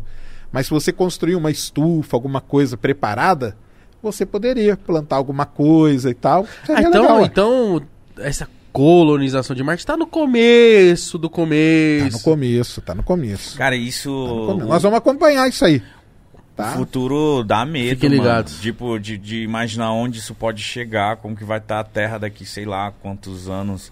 Ser normal você, você chegar pro seu brother e falar, ah, mano, eu vou fazer, eu vou ficar um período lá em Ó, Marte. eu tenho, eu tenho duas perguntas e uma é completamente de, de um rapaz ignorante. A primeira é: você acha que o, o, o planeta Terra ele vai se definhar até acabar mesmo assim, ó? Não, não. E, e o ser humano? Aí é outra coisa, aí sim. O planeta, cara, como planeta, ele não vai acabar assim, entendeu? O planeta Terra ele vai acabar daqui bilhões e bilhões de anos quando o Sol for crescendo, porque o Sol tem um ciclo lá, que uma hora ele vai crescer, vai virar um outro tipo de estrela, mas isso aí é daqui 5 bilhões de anos. Nossa. Agora, a Terra como planeta, ela se acabasse. Não. Agora, o ser humano pode. Essa é uma das grandes coisas que tem até contra o lance de ter vida em outro lugar do universo. Porque as civilizações, existe um negócio muito complicado nela, que é a autodestruição. As civilizações, elas podem se autodestruir. Entendeu? Então, o, o ser humano pode, pode sim. Pode, o ser humano, a, a vida pode, pode ser extinto, pode ser alguma coisa. Ou a Terra, a gente pode transformar a Terra, igual a gente já está transformando, em alguma coisa que a gente não consiga viver. Isso é o que até o próprio Elon Musk fala, entendeu? Temos que fazer o ser humano ser uma, uma coisa interplanetária, que ele fala, entendeu? Ou seja, colocar o ser humano no máximo de lugar que a gente puder, na Lua, em Marte Entendi. e tal, para proteger a Terra. Porque aí vem outra brisa, vem a brisa de, de inteligência artificial. É uma das coisas que eu penso que, tipo, no futuro eles podem matar nós e eles dominarem e ficarem com a terra pra eles. Imagina que louco, o futuro só de inteligência Skynet. É, seres humanos já era, foda-se. Tem, tem isso também. Então, a, autodestruição, cara, é um negócio que o pessoal que estuda esse lance de ter civilização inteligente no universo leva em consideração. Porque e- os caras podem se autodestruir. Por isso que a gente nunca viu também. Pode ser que já tenha tido alguma vida inteligente no universo aí e a gente não, não consegue contato, contato porque ela já se, se autodestruiu. Entendeu? Ó, eu vi uma foto que é muito curioso. Tipo assim, tem até. Aí é, uma, é um vídeo que, que vem na- começa com a Terra, vai afastando, aí aparece nas galáxias, aí sei lá o quê. Tipo, mano, a gente é um. É nada. É Eu falei, o quê? Caralho, a gente é um nada, cara. nada, nada, nada. Porque, Terra- porque é galáxias, né? Isso. A gente tá dentro de uma galáxia e que tem outras galáxias Tem, outro, tem trilhões de galáxias no universo, cara. Trilhões. e a gente tá aí dentro de uma. A gente tá dentro de uma, num pedacinho de uma ali, orbitando uma estrela, que é o Sol, que nem é uma estrela tão grande assim, nem nada, uma estrela mediana. E nós estamos ali. Cara, tanto que tem a, fo- a famosa foto, um dia procurem aí, vocês vão ver, chamado Pálido Ponto Azul, cara. Você nem precisa ir longe. Palio? Pálido. Ah, tá. Pálido Ah, Ponto tá. Azul. Foi a Voyager, quando ela passou por Saturno, o Carl Sagan, ele falou, cara, vamos virar a Voyager e fazer uma foto do que, que ela vê de lá, do sistema solar. E ela viu a Terra. A Terra é um pontinho, cara. É um pontinho. E aí ele escreveu um texto super bonito em cima desse pontinho aí, que é o Pálido Ponto Azul. Isso aí virou um livro dele, muito bonito, muito legal. A leiam, que é muito legal. E depois procurem aí a narração. Escrevam no YouTube Pálido Ponto Azul e veja que- o Guilherme Briggs. Conhe- Conhece o Guilherme Briggs? Lógico. Dublador. Cara, ele fez uma narração do texto do, do Carl Sagan sensacional, cara. Que o cara fala assim: nesse pontinho aí que você tá vendo, tem tudo que você já viu na sua vida, cara. Tudo que você conheceu na sua vida tá aí. Todo mundo que você conheceu que morreu, todas as brigas, todos os países tá aí. E você não vê nada, cara. É um ponto de poeira, uma poeira. Se você não aumenta, você nem vê direito, entendeu? Então é esse lance de escala. E isso porque a nave tava aqui em Saturno, hein? Tava aqui em Saturno, nem é tão longe. Imagina. Mano, mas então, mas vocês conseguem explorar outras galáxias? Não, não. Explorar? É. Explorar a gente não consegue nem sair do sistema solar, cara. E, mas aí, mas aí, então isso é só E os buracos de minhoca? Aí entra, né? Mas aí o buraco de minhoca é uma coisa teórica só por enquanto. O que, que é um. É tipo. Você. É, nunca assistiu Homem-Formiga, não, palhaço? Já, caralho. Mas. O que, que é isso? É tipo. Pra explicar, eu sei que ele entra numa parada lá, na van dele, ele.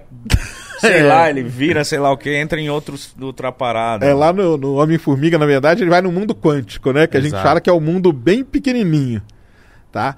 Cara, o buraco de minhoca é uma coisa teórica que existe. Não, não, a gente não existe, a gente não viu nem nada, não. Mas quando você pega as equações matemáticas lá do Einstein, que estudou a relatividade e tal, e não sei o quê, você chega numa, numa determinada conclusão ali que pode existir algo. Aí deram o nome de buraco de minhoca, que é uma. uma seria um, um duto, vamos dizer assim, que ligaria dois pontos do universo. Seria um jeito de você viajar rapidamente pelo universo. Então você coloca uma, uma, uma porta de entrada do buraco aqui num lugar, entra dentro dele, você vai sair em outro lugar lá, não sei aonde, entendeu? Aí seria um jeito de você viajar pela galáxia e tal. Mas isso aí é toda a parte ficção, né? É. Universo paralelo. Também é Já outra... assistiu o Rick Morty? da- Então. Universo paralelo, o que, que é isso? O que, que você acha disso? É uma outra teoria que existe também, que lá no início do universo, quando o universo começou, há 13 bilhões de anos atrás, podem ter tido determinadas flutuações ali que a gente fala, quântica, aí é na, na parte da quântica, que é do Homem-Formiga lá, que é a coisa bem pequenininha, só que isso na hora que gerou o universo, gerou outros universos juntos ali, entendeu? Uhum. E aí criou esse lance do universo paralelo. Cara, é uma teoria, os caras têm aí todo uma, um estudo em cima disso e tal, mas não é nada assim tão 100% comprovado nem nada, mas existe estudos relacionados. Igual o buraco de minhoca. O buraco de minhoca é uma coisa teórica, né? Então, é, buraco de minhoca, é, que eu acabei de falar, Universo universo, paralelo, paralelo. você não, não acredita nisso. Não, aí- aí é que é diferente do acreditar, cara. Nem Entendeu? existe. É que é uma coisa que. A questão é assim. Não é que você acredita ou não, entendeu? Existe, vamos dizer assim, uma certa. Uma certa. Um desenvolvimento teórico em cima do universo paralelo, entendeu? É um negócio que dá, dá para você acreditar, só que você precisa ter o. Quem trabalha com ciência, a gente não trabalha com esse lance de acreditar. Esse, não existe, né? é esse que é o negócio, entendeu? Ah, você é ateu? Eu sou ateu, cara. É isso aí. Eu sou ateu. Spa- Espaço Today. Mas o, o negócio é o seguinte, a gente não trabalha com esse negócio de acreditar, entendeu? A gente trabalha com hipóteses. Então, o universo paralelo é uma das hipóteses. O que, que a gente precisa? A gente precisa agora de evidências que mostrem que aquela hipótese e tal. Ah, o universo surgiu do tal do Big Bang e tal, a explosão e não sei o quê. Por que, que a gente fala que a gente, vamos dizer, acredita nessa, nessa ideia? Porque tudo que a gente observa no universo hoje, se a gente retroceder, vai chegar num ponto onde estava tudo num ponto só. Então, ou seja, a, teo a teoria do Big Bang, que é essa que explica o início do universo, é aquela que tem mais evidências observáveis para a gente, entendeu? Mas existem, não existe só essa teoria, existem outras teorias do início do universo que tem algumas evidências, mas tem coisas que elas não respondem. O dia que elas responderem outras coisas, aí elas começam a brigar, brigar entre aspas, né, com a teoria do Big Bang. Então, o lance de quem trabalha mais com ciência, assim, é que essa palavra não é que ah, você acredita, não, não tem esse lance de acreditar, entendeu? Por exemplo, buraco de minhoca. Tá lá, cara, é, tá na teoria. Tá na, teoricamente ele tá ali bonitinho, entendeu? Os caras resolvem e tal, ele surge e tal. Agora, nós já vimos um? Não, tal. Então não tem evidência observacional da existência dele, mas está ali. Ó, eu, eu vi um documentário da. Eu, porra, eu esqueci o nome dele, cara. Aquele que fica na cadeirinha assim. Stephen Hawking. Hawking. É, é, de buraco negro. Eu achei muito interessante, cara. Ele conseguiu quebrar uns bagulho. Ele era especia especialista ele nisso. era danado nisso, né, cara? Danadinho, inteligente demais. O que, que é o buraco negro? Então, buraco negro, de forma bem simples, cara. É. Você tem uma estrela, estrela, igual o Sol. Só que você tem estrelas no universo que elas são muito maiores que o Sol. Muito maiores. Tem oito vezes a massa do Sol, dez vezes a massa do Sol. É uma estrela muito grande. E toda estrela ela tem um ciclo de vida. A estrela, o que, que é? Nada mais é do que ela está queimando combustível nuclear. O Sol está transformando hidrogênio em hélio, depois do hélio vai para o carbono, oxigênio e tal, e vai transformando. Só que o Sol tem um determinado tamanho que ele não vai virar um buraco negro. Vai chegar num determinado ponto da vida dele que ele vai expandir, vai esfriar e morreu. Só que as estrelas que têm oito vezes a massa do Sol, que são estrelas muito maiores, elas não vão ter esse fim igual ao do Sol. Elas vão explodir num negócio que a gente chama supernova. Elas vão começar a queimar, queimar, queimar esses elementos todos, até que vai chegar no último elemento, ela não vai aguentar e ela vai cair em cima dela mesma. A estrela inteira vai cair em cima dela mesma e aquilo ali vai dar uma explosão que a gente chama de supernova. É uma puta É explosão. uma, puta, é uma explosão mais violenta que tem no universo. Caralho. A gente vê resquícios quando tem uma. uma às vezes o pessoal está observando galáxia e ele vê um brilho que é maior do que o brilho da galáxia inteira. Quer dizer que aquilo ali é uma supernova que surgiu naquela galáxia. A gente consegue observar algumas aqui, tem projetos hoje que vasculham essas supernovas no céu. E isso é muito importante porque quando a estrela explode, ela tem lá toda a sequência de elementos químicos. Ela joga aqueles elementos todos no universo. Aí aquele elemento vai bater numa outra nuvem que está lá, vai virar uma outra estrela e vai acabar, no final das contas, gerando a vida. Por isso que o Carl Sagan sempre falou que a gente é poeira de estrela. Porque o elemento que tem aqui, o nitrogênio, o cálcio do seu osso e tudo, aonde que ele surgiu? Numa explosão de supernova. Nossa senhora. É. Ele surgiu lá. Aquele cálcio lá da explosão da supernova grudou numa poeirinha. Aquela poeirinha no final grudou com várias outras, virou o Sol, virou os planetas, virou a Terra, virou, surgiu a vida. O elemento químico que está aqui veio lá dessa explosão de supernova. E falam também que quando a, a, a luz das estrelas é tipo que uma, a estrela já tinha. explodiu há muitos Ah, anos. Pode, pode ter morrido. Mas aí, só completando o buraco negro, explodiu a supernova. Quando explode, sobra um caroço. Um caroço dela, da explosão. Ela não- a estrela não é destruída inteira, sobra um pedaço dela. Se esse pedaço que sobrou tem três vezes a massa do Sol, ele transforma num buraco negro. Buraco negro é isso. Ele transforma um buraco negro porque ele colapsa de- em cima dele mesmo. Então a estrela era grande, explodiu primeiro, e o que sobrou dela ainda era grande para ela colapsar dentro dela mesmo e virar um buraco negro. Caralho, que Que doideira. doideira. Tá? Isso é um mano. buraco negro. Simples assim. Agora, o buraco negro que está no centro. Esse é um buraco negro que a gente chama de estelar, porque ele surgiu da morte de uma estrela. Beleza? Mas por que buraco? Ele. Como, como Então, assim? cara, ele, bu- ele é aí estrela tá. ele vira um buraco? É, isso aí, é, o nome é meio. É, entendeu? Porque um buraco a gente imagina que dá pra entrar. dá- dá- É isso. Não, não, não tem buraco, não tem nada, tá? Tanto tem muita gente até que contesta esse nome buraco negro. O, o pessoal, o Einstein e tal, esse termo buraco negro é relativamente novo, é da década de 60 e tal. Antes o pessoal chamava de estrela negra. Tá. É, faz mais sentido. Faz mais né? sentido mesmo. É o, ele não é um buraco, ele é uma região do espaço onde a gravidade é muito forte. Tão forte que a luz não consegue escapar. Para você escapar da Terra, você tem que pôr um foguete e acelerar ele a uma certa velocidade para ele ir embora. Porque a Terra tem uma gravidade. Certo? Aqui na- no caso da Terra, para você tirar o foguete e mandar ele para outro lugar, tem que ser 40 mil quilômetros por hora. 40 mil. Um buraco negro e a velocidade da luz é 300 mil metros por segundo. É um negócio, a velocidade mais alta que a gente tem. O buraco negro, ele tem tanta massa ali que a velocidade para você tirar algo dele é maior do que a velocidade da luz. Caralho. Nossa. Por isso que a gente não vê, por isso que ele é negro. Entendeu? Caralho. E ele estudava isso e ficou fascinado nisso, né? Estudava aí. Aí, esse é o estelar que eu falei. Ele estudava os que estão no centro das galáxias. Então, no, no centro da nossa galáxia tem um buraco negro que tem 4 milhões de vezes a massa do Sol. O quê? Aí a gente chama ele de buraco negro supermassivo. Ele é muita massa na, num lugar só. Como que ele surgiu? Esses ainda existem algumas dúvidas de como ele surgiu. Esses pequenininhos que eu mostrei, eles podem ter se indo colidindo um com o outro e tal, até formar um gigantesco desse aí. Então, em toda, toda grande galáxia, a maior parte das grandes galáxias, tem um buraco negro desse no meio dela. Entendeu? Tem um buraco negro desse no E meio o que, dela. que fascinava ele estudar ele? O que, que, que- que ganhava, sabe, entendendo do buraco negro? Por quê, cara? Buraco negro é o objeto mais intrigante que tem no universo, cara. É muito intrigante. Porque imagina, é um objeto ou uma região ali aonde nem a luz consegue escapar.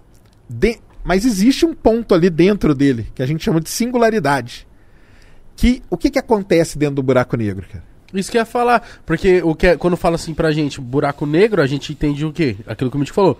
Um buracão que se você cair lá, o bagulho não tem fim, você fica caindo sem fim. Então, vocês já Então, viram, vocês já viram coisas, aquele né? filme Interestelar? Já. Eu não. Eu já. Não? Já viu? Bala. Falam Então. que esse filme é muito foda. É o melhor filme que tem, cara. Assista, assista hoje ele que você vai, que você vai, que você vai brisar nisso aí.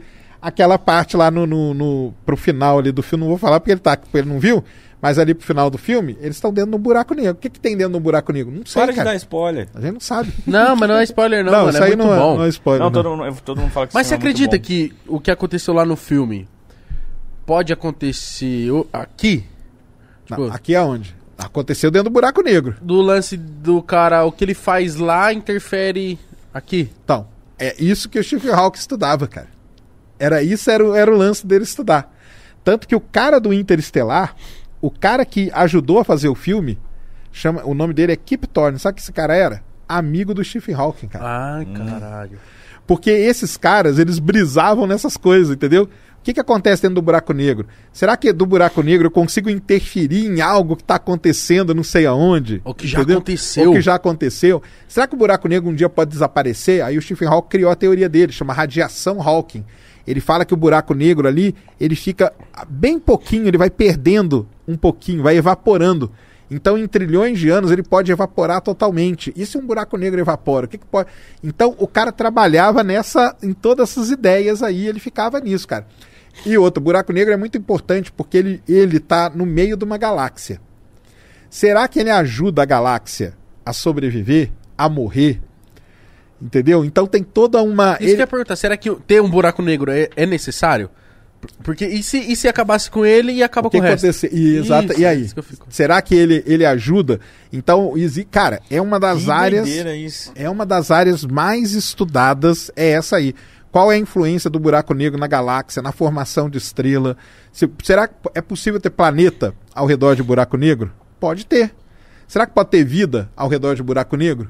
Pode ser e aí? sim. E aí? Entendeu? Então tem tu e o, o Stephen Hawking, a área de estudo dele era essa aí, cara. Era ficar em cima pensando, imaginando e estudando todas essas coisas Porque eu imagino como que ele estuda isso. Como que ele. Nossa, aprendi uma coisa nova. Nossa, descobri uma parada nova. Deve, devia ser muito louco quando ele descobriu uma coisa nova. e então, aí é um ramo que a gente fala que ele era um, um, um cara que a gente chama de ele, ele tinha ali várias outras formações, né? Ele, na verdade, ele era dono da cadeira de matemática lá na Universidade da Inglaterra e tal, mas ele era o que a gente chama de físico teórico. Então, o físico teórico, ele trabalha em cima das ideias, cara. É das ideias, é de, é equações. Do pode ser. Vai resolvendo, pode ser isso, pode ser aquilo, é resolvendo a equação de um jeito. É, cara, e se eu mudar isso daqui pra cá? E se eu fizer isso aqui? Ah, mas, ah, mas aí Aí, de, de repente. Parece uma criança muito estudada. Que a Exato. criança que fica. Não, e se? E É se? isso aí. Eu ia ser esse cara. Aí eu penso o seguinte: aí o te- ca- ele tá ali estudando. Aí de repente alguém lá não sei aonde observou tal coisa. Aí falou, pô, tá aí, cara, era isso que eu precisava, dar aqui sua observação. Aí ele pegava um dado, colocava ali onde tinha e mexia e tal. Então o trabalho dele era esse, era um cara assim sensacional, cara, sensacional mesmo. Ele ajudou bastante, né? Ó, essa parte aí de buraco negro, cara, foi ele mesmo, ele que deu uma impulsionada. Tipo, a você falou do Interstellar, aí me veio uma coisa na cabeça que eu queria saber se realmente é verdade. Por exemplo, você falou assim que se a gente pegasse e fosse viajar até Netuno, né? Seriam 9, 10 anos. É Netuno que você disse? Isso, isso. Tá. Pra, pra eu que tô aqui esperando o cara voltar, são 9, 10 anos. E a partir do momento que o cara tá viajando, ele sente esses 9, 10 anos mesmo ou como se fosse dias pra ele? Tipo, passa rápido. Tá. Então, aí é o lance da velocidade que você viaja. Exato. Entendeu? O que, que acontece? Não, nesse caso sentiria normal. Entendeu? Quando que você não sente? Aí entra num negócio muito legal, aí foi o Einstein que criou, que era um outro físico teórico também. Ele não obse- ele, ele ia só nas ideias, cara. O Einstein ele ficou muito conhecido por fazer experimento mental. Então ele fazia todas as coisas na cabeça dele e tentava passar aquilo ali. O Einstein criou um negócio chamado paradoxo dos gêmeos. Você tem um irmão gêmeo, seu irmão gêmeo entra dentro de uma nave e vai viajar pelo universo numa velocidade próxima da da luz, 80% da velocidade da luz. Para o seu irmão, o tempo passou muito mais devagar. Quando ele voltar para a Terra, você envelheceu, sei lá, 20 anos, seu irmão não. É isso que eu pergunto. Mas- se realmente isso, é- isso, Isso é, é, o paradoxo. Isso aí, então. É, isso é provado? É verdade essa parada? é, é o paradoxo dos gêmeos, é isso aí. O-. O, tempo passa diferente quando você acelera algo próximo à velocidade da luz. Isso aí é uma das, das coisas da teoria da relatividade que a gente chama. Seria da hora botar isso em prática, hein? Seria. dois gêmeos e Então, fazer pra ver. veja, veja o Interestelar, aí se depois você responde pra, pra gente aí, você acha que ia ser da hora ou não. Tem essa. Já imagino que deve vir bosta. Já. Não, não vem bosta. não vem não, triste aí. não vem não, nem triste, cara. Vai, veja lá, Não, que é- vou é, ver. é interessante. Você liga pra spoiler? Não. Não mesmo? Não, mas aí é a audiência também, cara. Que Não, pelo amor de Deus, o filme é velho. Não, mas agora ele com certeza despertou a vontade de muita gente que nunca viu ver, pô. Vamos, vamos assistir. Quem não Assista. viu, É, quem não quando viu, o filme é bom, assista. não é legal ter spoiler. É, não, não é legal não, assista, assista. Aí vocês respondem aí depois o que, que vocês acham, se é legal ou não o lance de você viajar perto da velocidade da luz e Quando você volta, né? quando você volta. Aí vê lá, que é legal, é legal mesmo. Eu imagino, não, muita gente Ó, fala. pensa desse você, você viajou. Pum, viajou. Aí você chega aqui, eu tô velhão. A vida é outra, né? Tipo assim, eu tô com 60 anos já e você assim, pai. Do mesmo jeito que você foi. Nossa, que Passou, doideira. tipo, Que um, doideira. dois meses pra você e pra mim É. passou 30 anos, tá ligado? Aí você chega, A vida de out- nem é, outra se passa, você não tem nem mais pai, mãe, tá ligado? Você não viveu esses 30 anos. Pra você foi um mês, dois meses, entendeu? Uhum. E pra quem você deixou aqui foi 40, 50 anos. Nossa, mano, é muito louco. É. É Tipo, muito caralho, louco. cadê o mítico que não volta? O que aconteceu, tá ligado? Essas paradas, é muito louco. Mano, eu não teria coragem de. Nem se me pagasse milhões, bilhões pra fazer uma viagem dessa, eu iria, Então, mano. veja o filme lá, depois você responde pra nós. Exatamente. é muito bom. Vai responder todas essas perguntas Acho aí, que- ó. Isso aí que você falou eu- agora tá lá no filme, por Exato. exemplo. Porque tem muitos filmes que, eu, que são meus preferidos, assim, por, de- por questão de afeti- afetividade mesmo com o filme. Mas acho que o Interstellar foi o melhor filme que eu já vi, mano. Caralho. Não, é considerado um dos melhores filmes mesmo, cara. Veja mesmo. Tô São o quê? sério. Três horas, né? Três É, horas de filme. Três horas de filme, isso aí. Tem até no Netflix? Ah, eu assisto sempre no. Pirate. no ah, no. no tá ligado? Tô ligado. Aquele lá você coloca o link e, e coloca baixar. um torrent. É, então, eu vou ver esse filme, mano. Mano, sim, cara. É muito bom mesmo. e, e você falou que, peraí, você fala de, de, cima por- porque você tem prazer, mas você estudou, trabalha com... Isso, então. Aí que eu tava contando a minha história, né? Aí quando eu tive essa, aquela decepção lá, né? Que os astrônomos falaram, ah, cara, que eclipse, né? Aí eu me decepcionei, cara. Aí pá, eu, eu ia estudar, ia seguir astronomia. Aí eu já fazia geofísica, que é trabalhar com a Terra, né? Com o planeta Terra. Aí terminei, me formei, aí fui trabalhar embarcado, procura- procurando petróleo. E aí, cara, fui nessa área aí, depois fiz mestrado em engenharia de petróleo, Caralho. doutorado em geociências. Então, Você só estudou, geólogo. mano. Só geólogo. Não, eu trabalhei muito, cara. Trabalhava, trabalhava Não, eu falo embarcado. assim, mas. Estudou Não. bastante. Estudei bastante, mas trabalhei muito também. Mas mesmo trabalhando, estudando. Estudando. Mas trabalhei também como. Trabalhei em plataforma de petróleo, cara. Muito Você tempo. ainda continua estudando. Continuo, continuo. Que que você, qual que é a matéria que você tá?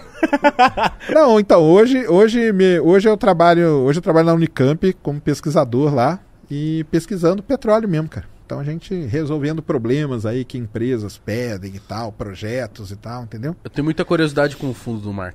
É, o fundo Também. do mar é pouquíssimo. O pessoal até fala, né? Que a gente conhece mais do espaço do que do fundo do Isso mar. é cara. verdade? É, é, cara. Pior que é mesmo.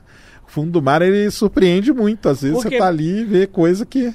Por que, que a gente não explora o fundo do mar? Porque a galera olha. Cara, é a mesma coisa do trampo. espaço que vem com aquele papo assim, cara, tem tanta gente morrendo de fome, vocês estão querendo explorar o espaço?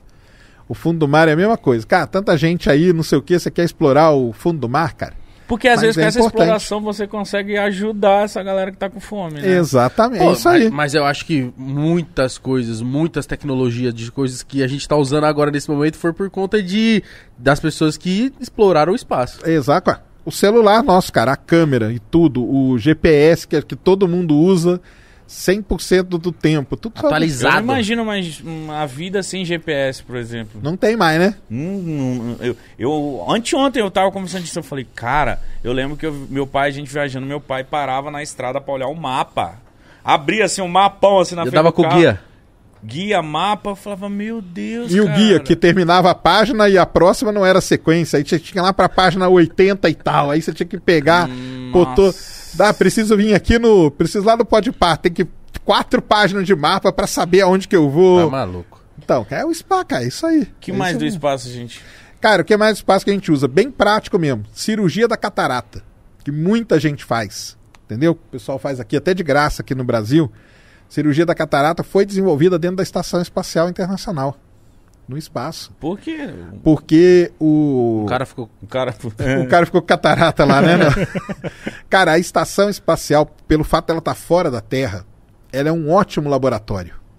Porque aqui na Terra, por mais limpo, por mais tal que seja o laboratório, cara, tem influência da gravidade, tem influência magnética, tem ruído e tal. Por exemplo, por mais que a gente isolasse essa sala aqui, se você fosse pegar, fazer um negócio com muita precisão, você, cara, tem um ruído. Da, onde que tá vindo esse ruído? Cara, é ruído, é eletro, coisa eletromagnética, é um microfone, é.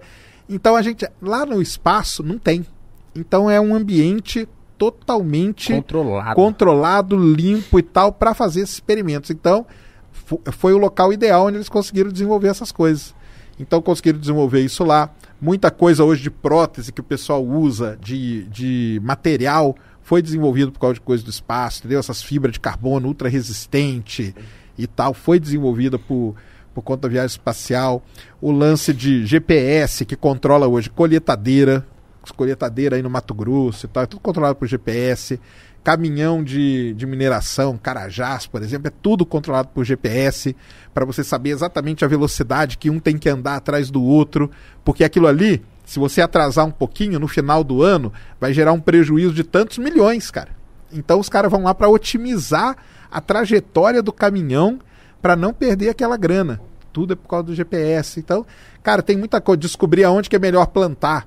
Por exemplo, ah, o solo aqui é melhor do que aqui. Para você plantar, sei lá, feijão, e aqui é melhor você plantar soja. Às vezes a pessoa está plantando no lugar errado, não está dando certo. Ou saber do clima também.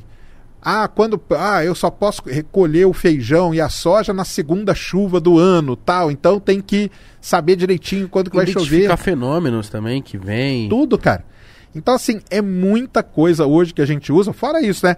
As câmeras, né? Você colocar uma câmera, cara, violentíssima, dentro de um celular, um negócio pequenininho, cara. Então, aqui, isso aí veio da. Na verdade, a câmera do celular, o sensor ali, que chama CCD, ele veio da astronomia.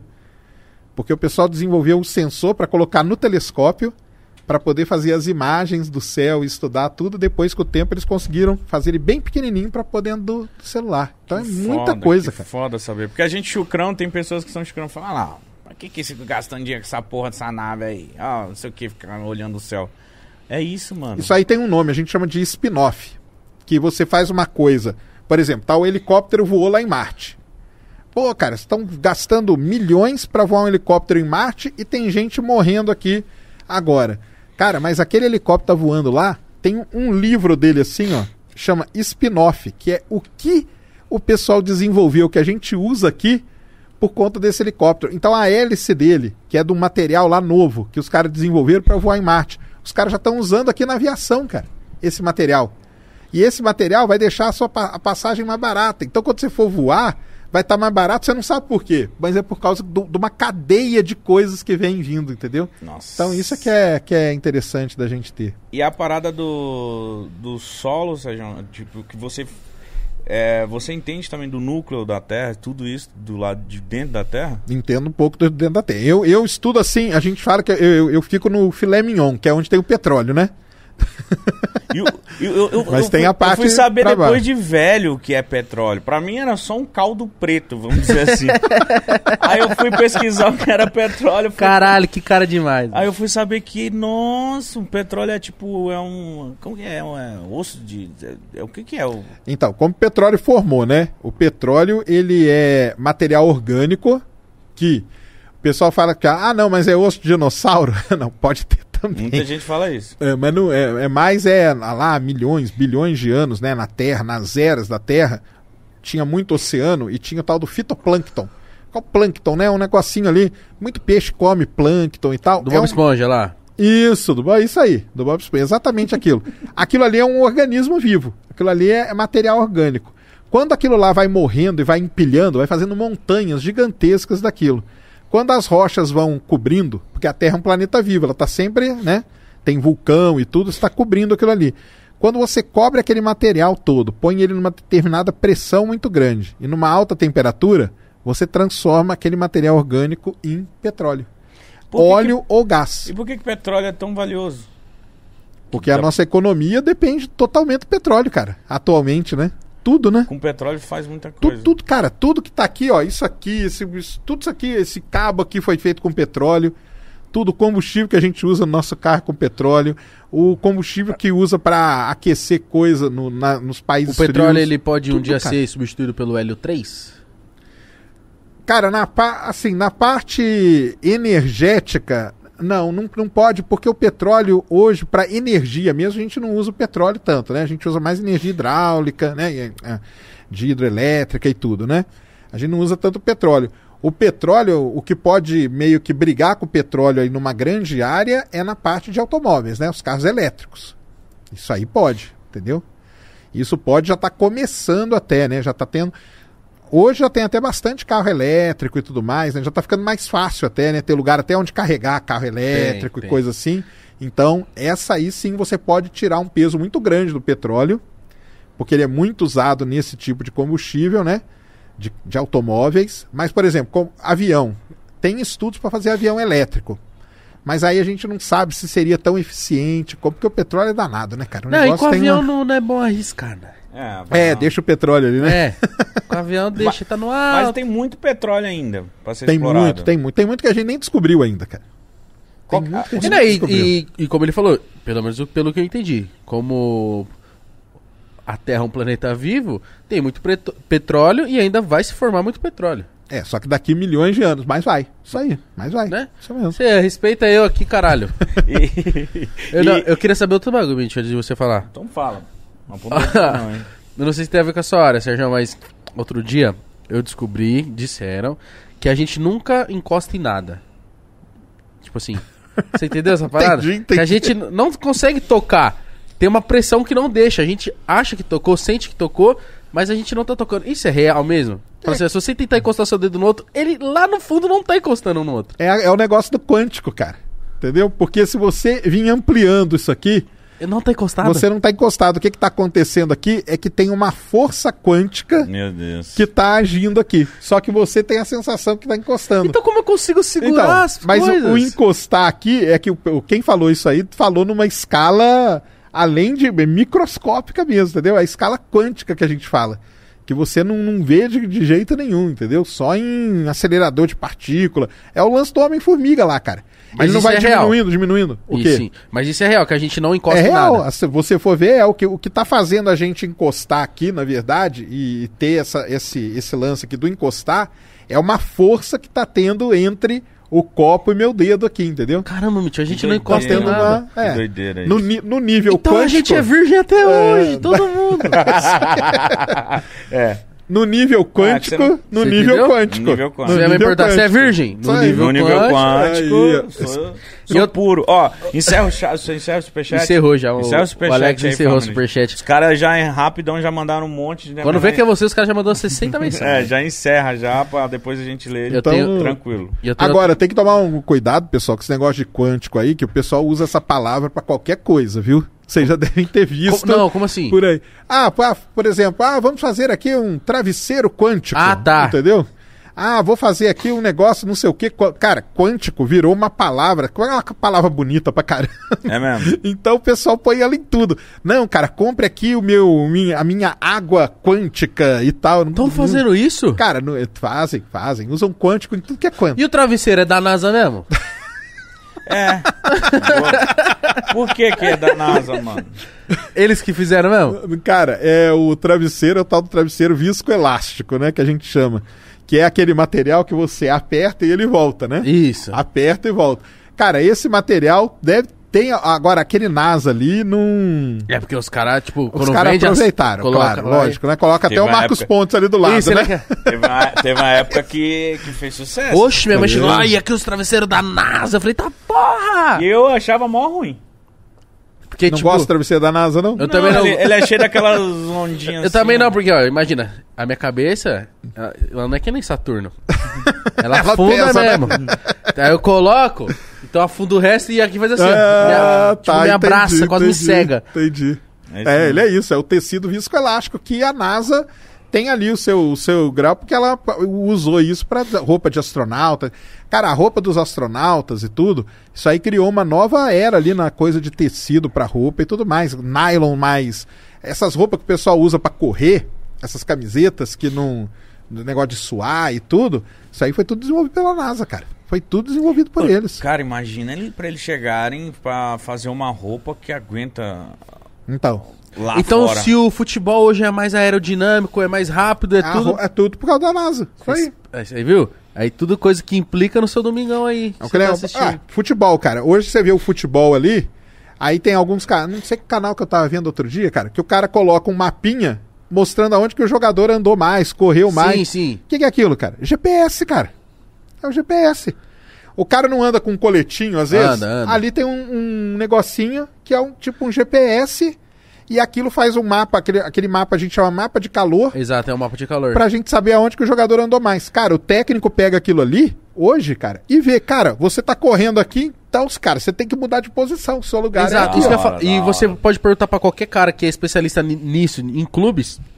Eles falam que é extremamente importante ter, porque com isso ele pega isso e fala assim, ó, pra você melhorar você tem que ir mais pra lá, pra você fazer isso não sei o quê, ó, tal jogador fica mais aqui. Tipo, isso melhora Melhora Caralho, muito, mano. cara. Melhor tem aplicação em tudo, cara. Em Pô, tudo isso mesmo. pro técnico é um, uma É, delícia. lógico, você- é você informação, e- cara. É, ver o que, que seus jogadores estão fazendo besteira, onde eles estão mais, pá. E aquela, ó, primeiro foi essa parada que a gente nunca tá encostando em nada, que eu, que eu queria falar. E a outra parada é tipo assim, eu não sei explicar isso, mas eu espero que você entenda, eu não sei explicar. Falam que a gente não, não está vivendo todos ao mesmo tempo. Tipo assim, por exemplo, tipo, ah, é difícil eu explicar. É, isso aí vai ser difícil. Mas vamos lá, se- vamos mas lá. se liga. Vai lá, vai lá. Você tá falando agora, Ah. e eu pra, eu, pra mim, estou ouvindo você falar agora. Mas se talvez pra Claro, você... já passou. É tudo passado.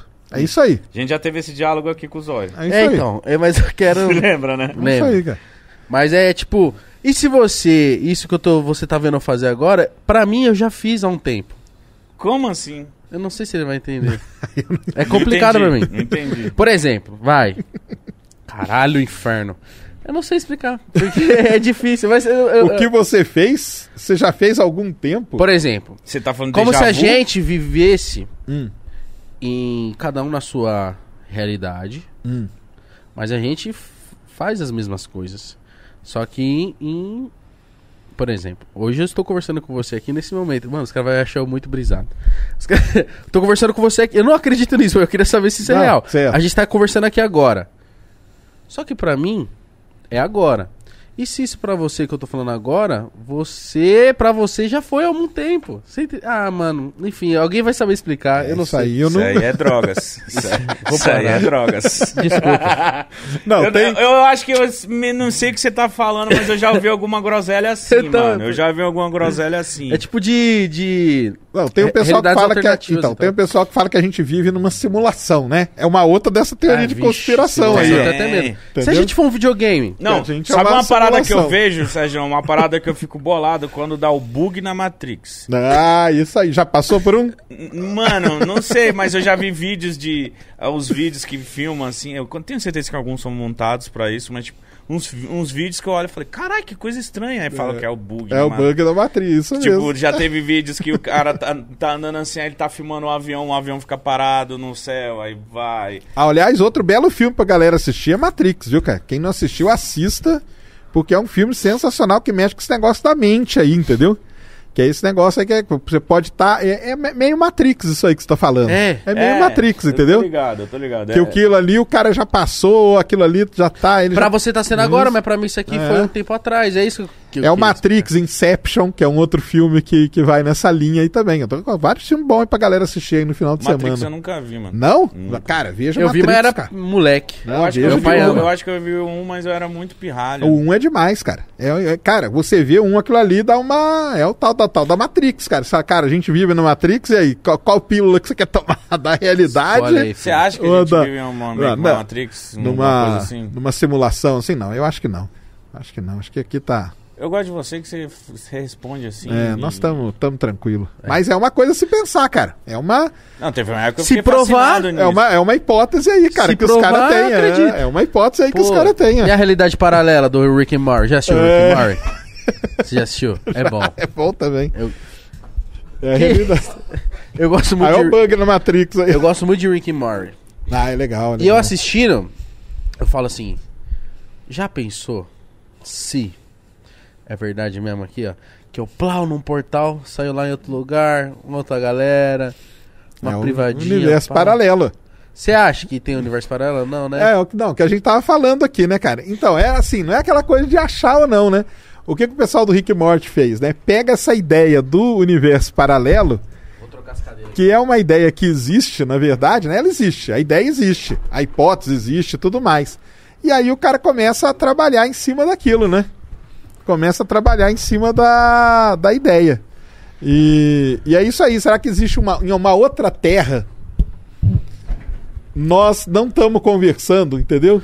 Então, é isso que eu queria falar, é Sérgio. isso? Ah, então. Caramba, moleque. Então é isso. Aí, ó. Você viu como você é, então, o cara? Mas é isso aí. É isso aí. Isso aí o pessoal fala mesmo.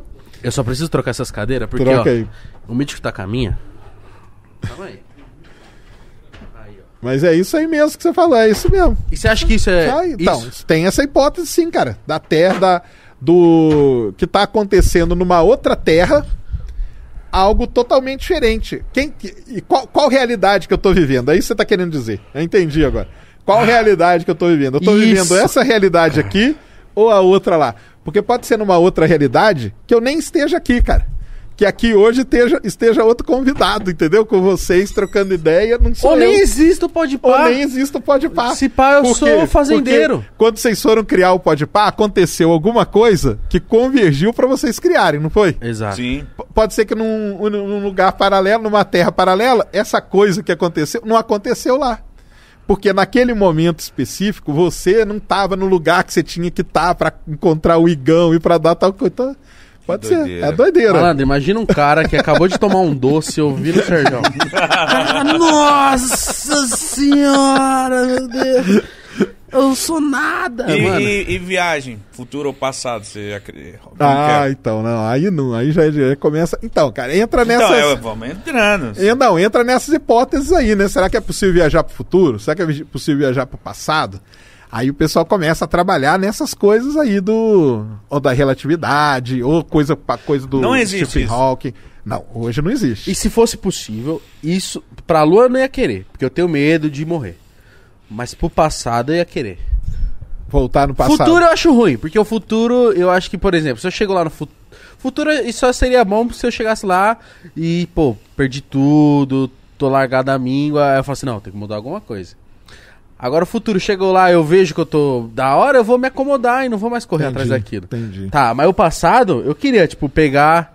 Falar, mano, como que seria? Como que é 1970, 80, um, um baile? Como é que o pessoal se vestia? Conviver com essas pessoas, trocar. Como, o que que eles conversavam? Sabe? Eu Qual que era a moda, qual que era o papo, Eu- né? Nossa, eu sou muito curioso E, e- e por que que, que que surgiu essas teorias de viagem? Teve uma época que foi bastante forte essa de... É, cara, é Passado, futuro. isso. Isso aí surge por conta da. Assim, o que ajuda muito são os filmes, né? Obviamente, as séries, né? Então tem Star Trek que trabalha muito com esse negócio. As séries também, né? Muitas que trabalham com essa com essa coisa de viagem. O Dark, né? Que o pessoal aí deve ter assistido Nossa, pra caramba, né? Que, é que você isso. vai pro passado, depois do passado do passado, Ah, é depois doideira. volta. Então, é, é Qual o. que é o daquela lá? O... É o Dark? E tem o Black Mirror. Tem o também. Black Mirror Black também. Mirror Então, Tem uns episódios legais do Black Mirror, É. cara. Então, mas o, o- agora mais recentemente foi o Dark que trouxe, né? Essa coisa de viajar no tempo, ele trouxe mesmo para o pessoal, né? Que, cara, isso aí vem dessa da, da- das resoluções ali. Esse negócio de relatividade, chegar muito perto da velocidade da luz, o que acontece é o seguinte: o tempo, aqui a gente conhece um tempo que ele passa desse jeito que a gente está acostumado. Se você chega em algo que a gente chama relativístico, que é chegar perto da velocidade da luz, o tempo passa diferente. O tempo começa a passar de maneira diferente. Que é aquela parada do Interstellar. Que é a parada do interestelar? Que é a parada do paradoxo dos gêmeos. O cara viajou, enquanto para você passou 40, 50 anos, para ele, ele passou um mês. Porque ele viajou perto da velocidade da luz. Então o tempo passa diferente. E quando você começa a brincar com essas coisas de passar diferente, então o cara põe. Ah, a gente pode dilatar. Tem uma expressão na relatividade que chama dilatar o espaço-tempo, entendeu? Então você dilata o tempo, que é esse lance do tempo passar mais devagar para um e para outro. Então surgem essas, essas, essas ideias aí, entendeu? Ah, então com isso a gente pode ir pro passado, com isso a gente pode ir pro futuro, entendeu? Que é o lance, pô, onde que isso ficou clássico foi no De Volta pro Futuro, né? No De Volta pro Futuro ficou clássico, qualquer né? leigo, tipo, eu que não entendo muito disso, se eu parar pra pensar, é impossível ir pro futuro. Como que eu vou pro futuro, velho? Por quê? Porque você tem uma coisa, cara, que qualquer, igual você falou, qualquer pessoa sabe o seguinte: como que eu vou viver a. Porque existe um negócio que chama causa-consequência. É isso que você tem na sua cabeça de forma intuitiva. Uhum. Só posso viver uma coisa que já aconteceu, né? Por exemplo, ah, eu voltar para o passado é meio lógico. Porque, por exemplo, eu já existo aqui. Então eu vou para o passado. Ou seja, eu já sou a consequência de algo que aconteceu no passado. Certo? Agora, como que eu vou para o futuro? Por exemplo, você não tem filho. Você tem filho? Não. Não. Você não tem filho. E lá no futuro vai surgir um filho seu. Como que surgiu aquele filho lá se ele não tem uma causa aqui antes, entendeu? Então esse lance de causa-consequência, todo mundo tem na cabeça de forma intuitiva, que é isso aí que você falou. Lógico. Cara, é impossível ir pro futuro, lógico, porque não tem nada, não tem. O negócio meu tá aqui, o meu limite. Agora, daqui pra trás, tem, né? Você já viveu, né? Então, É, é- Cê- é porque era o que falava, falava, não, futuro não dá, pro passado dá. porque que- o ir pro futuro quebra esse lance de causa-consequência que a gente fala. Entendeu? Hum, É isso que Caramba, quebra. mano. Eu, eu fico, tava me perguntando assim, será que o Sérgio tá achando que nós é muito ignorante? Ah, que que é isso, cara? Nada. Jamais. Porque eu acho que é da hora essas paradas, de Claro. pegar dois caras que não É, pô, porque não tá é, o- é o que ele falou, cara. E a galera, eu- ah, mano, se tiver alguém falando baboseiro, não tô nem Ah, aí. você já Ah, tem, esquece. tem que fazer assim, ó, depois, É, esquece. Ah, lá, esquece. Tá falando bobagem aí, a gente tá perguntando porque realmente tem que aproveitar, cara. Porque ele falou que os próprios professores, a galera da faculdade, não tem paciência pra, pra fazer isso aqui. É lógico, cara. Tá ligado? Seria legal que eles, que, que eles fossem e tal. Cara, e, cara, eu não. Cara, jamais. Eu- é muito legal conversar dessas coisas, é muito legal. Porque eu também não, não sei tudo, não, mas a gente vai aprendendo, entendeu? A gente vai conversando e vai, e vai aprendendo, Não, vai trocando a esse ideia. tipo de papo, eu tenho certeza que quem, tá comentando, chamando nós de burro, fala, mano, ah, você sabia dessas coisas, então. Você é o bonitão, você sabia que buraco negro não é um buraco, é um sei lá o quê, você sabia que sei lá o quê. Para, para. Não, Ah. tem muita gente que sabe, que tá estudando. Mas não é um, um- não é um assunto Claro. que não- é igual lógico. futebol, Ah, que você tem noção de alguma... Mesmo que você não assiste, mas você tem noção ali. Isso é um tipo de assunto que não é qualquer pessoa que sabe, cara. A maioria não, não entende, não sabe mesmo. Duvidinha do Igor aqui, hein? Vai lá. Vamos lá, você disse que lá, em Marte tem as paradas que de, de noite é menos 90, menos 90 graus, né? Isso. Isso por conta da posição que ele tá do Sol, né? E pelo fato de, a- da atmosfera ser muito fininha. Tá, atmosfera fininha. Se a gente pegasse Vamos supor que o, o mundo está definhando, não dá mais, não, não está mais habitável. A gente construísse uma parada que ia trocar Marte de lugar com a Terra. Colocar Marte no lugar de- da Terra. Assim, Ia ficar mais habitável? E poderia, porque ele ia chegar mais perto, só que te- teria que criar uma atmosfera em Marte. Aí entra o Elon Musk. O Elon Musk tem essa ideia. Ah, Elon, aí eu podia É. ser muito Elon Musk. É, Só que a- eu não sou, eu, não falo, eu falo menos merda. Talvez não. Você fala mais, você fala Eu falo mais. Fala merda. Você fala mais, só que você falou muito. Não, falou não, que é isso. O Elon Musk tem a ideia, cara, que Ele é muito chama, fofinho. que chama Nuke Mars. N-U-K-E. Que é jogar bomba atômica em Marte. Essa é a ideia dele mesmo. Oxi. Você vai lá, bombardeia Marte com bomba atômica, e aquela bomba atômica vai levantar, não tem o tal do inverno nuclear, que a gente fala aqui na Terra, que poderia acontecer? Pode acontecer em Marte. Então você levantaria aquele, aquela coisa toda, aquilo ali criaria uma atmosfera ao redor do planeta. Então você fica bombardeando Marte com bomba atômica, olha a ideia dele. Caralho. E existe, chama Nuke Mars, isso aí é um negócio famoso até, cara, dele. Então você Entendeu? acha que isso. Mas isso aí é aquele negócio, cara. Vocês viram agora recentemente que o Bill Gates queria acabar com a poluição, meio com, a- com o aquecimento global, jogando pó de giz na atmosfera da Terra. Chegaram a ver isso? Eu não sei o que é isso. Não? Então, o. Pode. Mano, se o cara fala assim, mano, Pó de giz. vou pegar um monte de pó de giz É como se fosse com o pó de giz. É, é um pó lá, né? Eu brinco que é pó de giz, que é pro pessoal entender mais fácil, tá? Mas é um pó lá. Ele queria bater um, um pó em cima da atmosfera da Terra. Aí aquilo ali ia reduzir um pouco a entrada, a saída de calor e tal, e a Terra ia dar uma resfriadinha. E aí, com isso, ele ia controlar o aquecimento global. O lance dele era Caralho. esse aí. E é, é boa, né? Essa ideia. Cara, aí entra o negócio, cara. Você não é boa. Por quê, cara? Você não sabe o que pode acontecer. Você pode fazer um negócio desse cau- causar uma catástrofe, cara, universal, entendeu? Mundial, global. é o humano querendo foder o É o né? humano querendo ferrar tudo. É isso aí, é, é a autodestruição, entendeu? Cara, mexer com um planeta de forma global, rapidamente, que é o que o Bill Gates queria fazer esse negócio rápido, entendeu? Vamos lá com uma nave, a gente joga esse pó e esse pó vai ajudar a dar uma resfriada no planeta, entendeu? E aí depois a gente tira isso. Cara, e se esse pó se comportar de uma maneira que a gente não sabe? Ah, diz ele que ele estudou e tal. Cara, mas você não sabe, cara. Vai que pega uma, uma tempestade solar muito grande, que ainda não teve assim, e bate e as partículas carregadas do Sol reagem com esse pó aí, vira um negócio e acaba com a Terra. Começa a chover fogo. Sei lá, brecou alguma ele? Coisa. ah, o governo brecou Cara, ele? não, não, nem brecaram ele não. Isso aí foi uma ideia dele que ele soltou aí e tá, tá por aí ainda, entendeu? É, a China lá, que a China tem um problema, a China tem- teve problema com poluição e o pessoal fica meio deprimido porque não consegue nem ver o sol direito, nem ver a lua, né? De tanta poluição que tem na Caramba, China. sério? É, os caras queriam colocar um espelhão lá, criar uma lua meio artificial, entendeu? Oxi. Pra galera ver. Cara, são mudanças assim, porque uma coisa é mexer com o ser humano. E os bichos, cara? Como que os bichos iam, iam entendeu? Como que ia plantar, igual a plantação, cara, que é um negócio super delicado, como que ia reagir a essas coisas?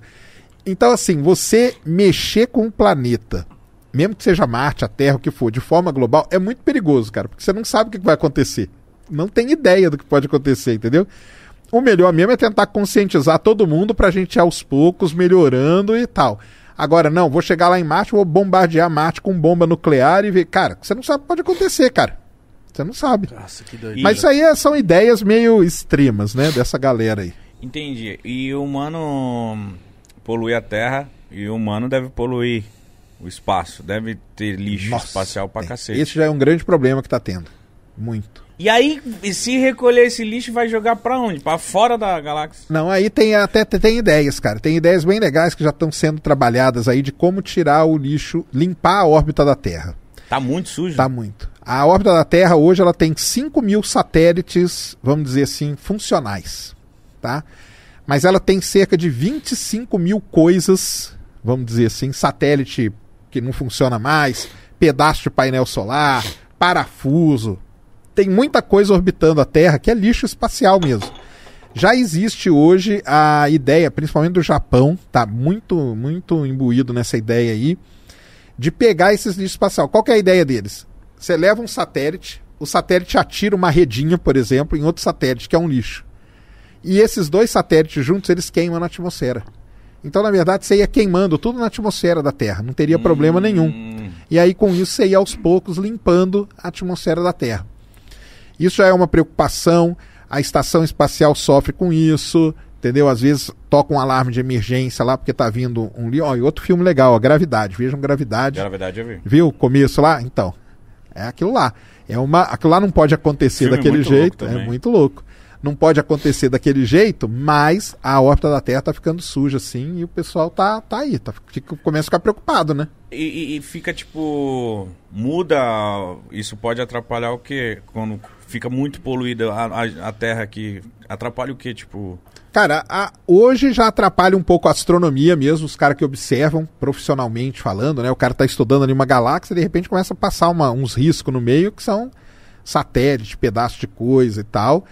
E atrapalha do lance da gente querer lançar satélites que vão ser úteis pra gente. Então, se tá. é- imagina um estacionamento lotado. Ah. né? Muito Tá obstáculo, um né? estacionamento lotado. Você quer chegar com o seu carro ali, tá ali parado um monte de carro, tudo que não funciona mais, Nossa, entendeu? que Tu vai merda. fazer o quê? Não tem. Que então, é essa a ideia deles, é tentar limpar isso um pouco, né? Tem a galera ricaça que tá mostrando que tá fazendo, mas tem uma galera que, que, que vai clandestinamente, lança, Não, não lança dá. satélite, Não lança pode. bagulho, não pode? Não. E eles iam. A NASA ia ver alguma coisa Não, estranha. não. Pra você lançar qualquer coisa, cara, você tem que. é, tem uma regulamentação pra isso. Entendeu? Eu não posso fazer um foguete hoje na minha casa e pôr ele no quintal e ligar ele e lançar ele pro espaço. Aqui no Brasil, acho que é a ANAC que toma conta disso. Tem que pedir uma autorização e tal. Lá nos Estados Unidos é um negócio chamado FAA, tá? que é a de aviação e Federal Aviation Administration, Administração Federal de Aviação. Eles cuidam disso aí. Então você vai lançar. O Elon Musk está lançando o foguete, ele está testando lá no Texas. Cara, esse cara quer fazer tudo também. Cara, ele tem que pedir uma autorização para esses caras. Os caras soltam uma autorização, sem autorização ele não pode voar. Não pode, cara. Então não tem, ah, não, clandestinamente eu vou aqui na moita e solto. É, porque eu penso Não que existe, tudo, cara. tudo, tudo, tudo o ser humano ele quer, quer ganhar dinheiro, ele quer passar a perna no outro. Então, tipo, eu imagino já que tem. Que, ah, você falou que não, mas eu já imaginava que, tipo, mano, deve ter uns caras, uns ricos aí, uns milionários Faz que deve ilegal. tá falando, mano, vamos, vamos na, na, na escondida ali, vamos tentar. Não dá. Não dá, Não né? dá, não Qualquer dá. coisa que entre em órbita, a NASA já. Opa, que porra é essa? Não, aí? nem, a, na- nem a NASA, não, cara. Existem radares e tudo que ficam monitorando isso, sabe? Então, por isso que, tipo, se eu comprar um helicóptero, por exemplo, qualquer, não agora saindo do espaço, mas, tipo, o, o- a parte do céu ali, andar de avião, helicóptero, Também. isso tudo... Você não pode pôr aí um negócio do nada. Você não pode alugar um, um helicóptero e falar, mano, eu vou Não, pra tudo- casa Não, agora. alu- você pode alugar. Ah, não, isso aí você pode. Mas tem que ter tudo, tem plano de voo, pá. Tem que ter plano de voo. Sai Você- no horário aquele- certinho, não Tá, sei o quê. aquele seu helicóptero, ele tem um RG, né? Ele tem um número dele ali, né? Um PT não sei o que, não sei o que, PP não sei o que, não sei o que. Aquilo ali é um código. Você levantou de voo, os radares estão aí, eles estão vendo você se mexendo ali, cara. Que que- Tem alguém numa base falando Tem, com você ali, tipo, ah, tem. vai... Você não pode sair assim, sair pousando em qualquer Uhum. lugar e, e indo pra qualquer lugar, tem tudo regulamentado. Se acontece isso, coisa clandestina, tipo, pode ser uma invasão de espaço aéreo. Vi- dois, dois minutos, estão uns caça atrás de você, Nossa, entendeu? mano. Soltam uns caça atrás, é porque é o que o pessoal tenta fazer, eles tentam fazer isso, né? Lá nas divisas do Brasil com não sei o quê, aqueles tráfico de droga pesado em avião. É, os caras tentam, só que na hora que entra no, no, no, No radar no da radar, o cara solta os caça atrás, helicóptero atrás e tudo, e pega os caras, Então entendeu? você acha que no futuro, tipo, que a gente vê aqueles filmes é os carros. Carro voador. Voador. Você acha que isso vai existir? Cara, eu ouço negócio de carro voador quando eu, Eu era também, criança. eu falava, quando chegar em 2000, cara, você vai ver um monte de carro voando. Cara, carro voando, eu tô vendo o trânsito ferrado. Ah, tô esperando o Tevez no Corinthians desde 2011. Tô Então é. Não, isso é mito. Cara, não, não, não dá pra gente falar que é mito, né? Porque Por pode. exemplo, e- e o trânsito aqui em São Paulo é horroroso. Aí se os caras fizessem uma via aí em cima. No, Melhorava, né? Entendeu? Então. Mas é muito. Eu imagino pra controlar isso. Se os caras não sabem dirigir no chão, imagina. Imagina no-. É, e tem que- Imagina. imagina tirar a carta pra carro Exato. voador. Nossa. E tem, que- e tem que te- e tem que ensinar o CT voar, os guardinhas. O que, que fica Não, eu Cara, acho mas que isso tá é- muito distante. Isso tá muito distante. Mas é o carro faixa de elétrico. pedestre, né? Não é foda. É, mas é o carro elétrico, por exemplo, cara. O carro elétrico, até pouco tempo atrás, era um negócio meio. Hoje já, cara, tem um monte de carro elétrico aí que anda bem pra caramba, com uma potência boa, relativamente boa, né? Então, assim, será que vai ser evolução daqui a uns 10? Que na... Acho que não. Carro voador é. E, e- tem mesmo essa parada do- das indústrias do pré, pré- petróleo. é, não deixar a, a venda de carros elétricos. Foi essa a dificuldade que estava rolando de carro elétrico aqui no Brasil. Ah, cara, não, não tem, não. O quê? Não, O, o lance do, do- Você fala por causa do combustível, né? É, tipo, ah, não, não, combustível tem que ser gasolina. Porque a gente sabe que é melhor elétrico, né? Vamos dizer assim. Aí falavam que, tipo, ah, não sei quem tava barrando os carros elétricos no Brasil por causa do governo, por causa de sei lá o que, eles iam perder dinheiro e bababá. Cara, carro elétrico. Por mais que ele seja elétrico, todo o resto do carro é feito de petróleo, cara. Todo o resto do carro é feito de petróleo. O painel do carro, o plástico que tá ali, aquele, aquele material, aquele material nada mais é do que petróleo, cara. Entendeu? O petróleo pro combustível, óbvio, é importante e tudo mais, mas os derivados do petróleo são muito mais importantes. Entendeu? Muito mais. Então toda a, toda a indústria do, de automobilística ela é baseada no petróleo, não pelo combustível somente. Mas toda a peça que tem ali, o câmbio, entendeu? As borrachas que vão em determinar. Borracha, ba- basicamente, ele vem do petróleo. O plástico todo ali que tá Pneu. ali vem do petróleo. Pô, Pneu, pneu, é. tudo isso é, é petróleo, cara. Mas, mas, mas, tipo, o petróleo usado como combustível, ele se, se ele se tivesse mais carros elétricos, não ia diminuir a, a poluição? A poluição, sim, iria diminuir. Mas as empresas de petróleo, cara, tem- existe uma visão errada, mas as empresas de petróleo são muito preocupadas com o negócio de poluição. Tanto que, na verdade, a maior parte das empresas de petróleo hoje, elas já mudaram de nome, elas, elas são chamadas de empresa de energia. As, ma- as maior, os maiores gastos com pesquisa em energia alternativa vêm das empresas de petróleo. São elas que mais gastam pesquisando o tipo de energia. Entendi. Porque tudo no final vai ser bom para ela. E ela sabe, cara, que o petróleo todo mundo vai precisar para várias outras coisas. Então, se a gente consegue tirar um pouco, por exemplo, o que a gente estava falando do avião.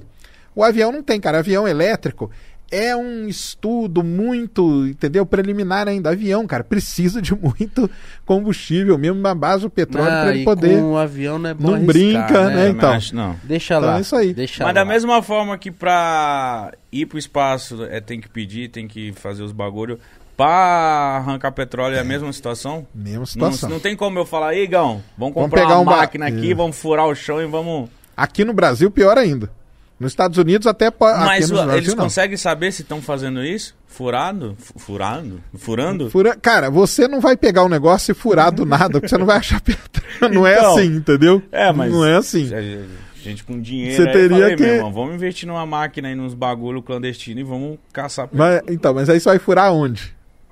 Não Onde sei. você furaria, Mítico? Aí que é o negócio, Eu entendeu? ia fazer uma pesquisa, né? Aí. Falar, mano, caralho, onde que é a aí. área que tem mais petróleo no Brasil? Não sei nem falar a palavra, mas onde que tem isso aí no Brasil? Vamos lá. Ia estudar, ia falar, ah, é aqui, vamos tentar. Já que ali tá o pessoal que pode, vamos mais um pouquinho pra cá do ladinho ali e fura ali, tá ligado? Aí o pessoal, então, é, e- cara, e isso aí no Brasil existe muito, na- no petróleo não, porque o petróleo é muito difícil, o petróleo do Brasil, ele tá basicamente no meio do, do, do oceano, né, então, não é qualquer um que pode ir lá e montar um negócio para furar 6 quilômetros, mas isso aí que você falou são as minerações, né, cara, as minerações aí clandestinas que tem espalhado. Tem? Tá, tem, ué.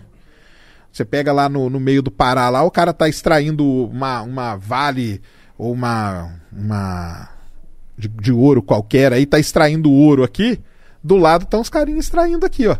Clandestino, entendeu? Só que É, aí isso dá. que eu falei que só eu que aí faria. dá. Só que aí o que, que, que eu acontece? faria, mas eu tô falando. É, Que Serra eu- Pelada. Eu, é que eu imagino que tem nego safado que faz isso. Ué, lembra de Serra Pelada? Conhece Serra Pelada? Não? Não conheço. Serra Pelada-. Já ouvi falar só. Descobriram uma, uma mina de ouro. Serra Pelada era uma mina de ouro. Nossa. Aí um começou, o outro começou, de repente virou aquele formigueiro humano. Todo mundo já deve ter visto essa imagem, né? Do formigueiro humano de Serra Pelada. Quem não viu aí, bate aí, ó. Serra Pelada, formigueiro humano, você vai ver que loucura que era. Aquilo ali era oficial? Não era, cara. Essa galera pegando. Era todo mundo. Cara, descobriu lá em Serra Pelada. Junta nós três aqui, vamos pra lá? Vamos. A gente vai pra lá e começa. Quebra aqui. Lá dava morte pra caramba, porque era um matando o outro, não sei o quê. Até que o dia, que lá era um buraco, né? Eles foram cavando, foram cavando, foram cavando. Um dia eles furaram o quê? O lençol freático de água. Inundou Serra Pelada inteira. Nossa. Inundou tudo, cara. Serra Pelada hoje é um lago gigantesco. É um lago gigantesco. Isso Então, mas ainda tem muito ouro lá. isso que eu ia falar. o ouro que aquele pessoal tirou não era nada, cara. O ouro mesmo tá lá ainda.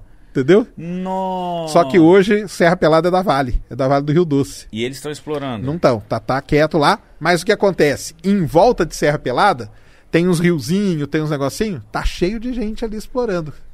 Só que ne- nessa aí, cara, o que acontece? O cara não sabe fazer direito, morre, entendeu? Aí um mata o outro. Aí dá essas confusões que a gente vê aí de, de, de minerações meio clandestina que existe. E tem muitos aí no Brasil, tem muito, cara, muito. Sabe uma parada que eu acho interessante pra caramba? Furar. Aí eu, eu vi que, pô, descobriram o pré-sal também, mas eu, eu imagino como que é o cara furar, achar aquilo lá e falar, hum, isso aqui é bom para isso, isso e aquilo, grafite, sei lá. Tipo, você vai furando e você vai. Como que. Como que, tipo. tá Surgiu, ligado? né, essa Surgiu isso pesquisa, de você tá. furar a parada e falar, hum, isso aqui eu acho que vai ser bom pra gente fazer grafite. Ah, isso aqui é pra diamante. Ah, isso aqui. Tipo, que estudo Isso aí é esse, início, cara? né, cara? O cara, quando descobriram petróleo lá nos Estados Unidos, que foi meio por acaso mesmo, entendeu? Meio por acaso, assim, né? Tinha uns geólogos ali, eles iam meio umas montanhas e falavam, cara, aqui deve ter alguma coisa. Quando furou, explodia aquele negócio, que hoje não explode mais, né? Mas aquela cena famosa do negócio explodindo, né? Até em desenho animado o pessoal já viu, né? É, já vi. Então, e na verdade, vem até antes disso, o pessoal começou a ver que o petróleo tinha uma boa coisa para impermeabilizar. Já descobriram que lá antigamente o pessoal usava petróleo. Mas vamos pegar da parte moderna aqui. Começaram a ver que aquilo lá pegava fogo muito rápido, cara, muito fácil. Fala, cara, a, pro- a propriedade dele de combustão é muito grande, cara. E aí, na época ali, o, o- boa parte né, daquele do, do pessoal ali usava na iluminação de casa e tal, era óleo de baleia, né? Não sei se vocês sabem disso, né? Não. Vinham aqui no Chile, na costa do Chile, caçavam as baleias, aquela baleia que tem o cabeção, cachalote. Aquela cabeça da baleia inteira é cheia de óleo. O cara pegava, tirava aquele óleo e durante anos, cara, a iluminação em cidades foi baseada em óleo de baleia. Que isso, Até mano. que o que começou a acontecer? Extinção das E baleias. como que o cara foi descobrir É. da baleia também, mano? Que isso? Olha essa cabeça aqui, vai. Mano. Tiraram, viram que, que, que é um óleo, quando colocaram fogo, opa, iluminou. Ficou iluminando, então tinha muito óleo de baleia. Nossa, então, coitado das baleias, morreram, Morreram muita muitas, baleia. muitas. Entrou em extinção aí na costa do Chile, cara. Os caras vinham de- do mundo inteiro, pegavam a baleia aí na costa do Chile e na América do Sul e tudo, que era cachalote, a baleia famosa. Aí tem as lendas e tudo daquelas baleias lá, vem disso aí, dessa época, entendeu? E quando descobriram o petróleo e viram que ele tinha esse poder de combustão, opa, cara, vamos trocar, cara, não precisamos ir lá pegar a baleia. Aqui a gente coloca aqui o óleo aqui no, no faz querosene, né, aquela lamparina, aquele negocinho, e pronto, fica ali. E aí foram descobrindo o poder de combustão do, do petróleo. Caralho, que Entendeu? importante a exploração. é, né, cara, é muito E o importante. que, que é o pré-sal? O que, que é o pré-sal? Pré-sal é uma, uma região que tem aqui na costa do Brasil. Ela vai desde o Paraná até o Espírito Santo, na costa ali. Mais ou menos uns 300 quilômetros de distância da costa. Bem profundo, tá? Uns 5 quilômetros de profundidade. 5 Nossa quilômetros. Então você tem o mar, você tem os- o, o piso do, do oceano, você vai 5 quilômetros lá para baixo. Nossa, mano. 5 km de profundidade. E por que, que tem esse nome pré-sal? Porque tem na, na- embaixo da terra uma montanha de sal mesmo. Sal mesmo. Sal. Sal. E o que, que aconteceu? Geologicamente falando, veio esse sal aí, e embaixo do sal teve as condições ideais para ter o petróleo, que é a pressão e a temperatura. O sal meio que pressionou tudo ali e tal e criou aquele óleo. O petróleo ali é muito bom, entendeu? Só que é muito difícil de explorar. Muito difícil. Porque ele é muito profundo. Ele é muito profundo e ele fica embaixo do sal. Então eu tenho que passar um poço dentro do sal. E qual que é o problema do sal? O sal, ele não é uma rocha dura, porque aqui é madeira, né? Mas vamos supor que fosse pedra ou rocha, viu, pessoal? o pessoal enche o saco comigo. Se eu furar aqui, é legal. Você colocar uma furadeira aqui, você vai ver que ela fura, faz o buraco. O sal é uma coisa meio plástica. Ele não é rígido assim. Então você está furando uma, uma. Tipo, furando uma. Vou fazer bem generalizado mesmo. Furando uma geleca assim. Quando Nossa, você fura ser ela, estranho. você fura e o negócio fecha. O sal acontece exatamente Como se fosse isso. uma areia movediça. ali. Exatamente. Você está furando o sal e o poço vai desabando em cima de você, cara. Dizem pra que a- isso que fura pra chegar no pré-sal, a, a, A broca- ponta é de diamante, Diamante, é. Só que não é o diamante natural, é o diamante feito em laboratório, tá? porque ele é muito forte, mas... Cara, porque eu não vou ficar explorando o diamante natural, né, Pra fazer a broca do petróleo, né? E, e o diamante, ele não precisa ser lapidado, tal. Então eu faço um diamante ali que ele é resistente. O bom do diamante é que ele é resistente. Então ele consegue furar a rocha que é muito dura. E tem uma nova tecnologia, tem um novo negócio que eles estavam explorando, até o Bolsonaro falava pra caralho, que eu não sei o que que é, cara. Nióbio? Isso. Nióbio, isso aí. Que, que- qual que é importante? Eu vi que o que pode ser feito com ele é muito foda, é muito interessante. Indústria aeronáutica, indústria de foguete, usa muito nióbio. Muito nióbio. Fala que mesmo. bateria de celular ia ser, tipo, você ia Nió- carregar Isso. rapidaço, tipo, em um minuto você carregava a É, bateria. podia trocar a bateria por, por tudo por nióbio. Agora, qual que é o problema, né? Assim, o Brasil tem muito, tem muito nióbio. Talvez seja aí uma das maiores reservas de nióbio do mundo. Agora, qual que é a dificuldade e tudo mais? Tem que ver se isso, no final das contas, é economicamente viável. Explorar esse nióbio todo aí, entendeu? Então, assim, por enquanto não é, né? Porque não tem ninguém, tem o pessoal que explora e tudo mais, mas não tem uma corrida desenfreada em cima disso, né?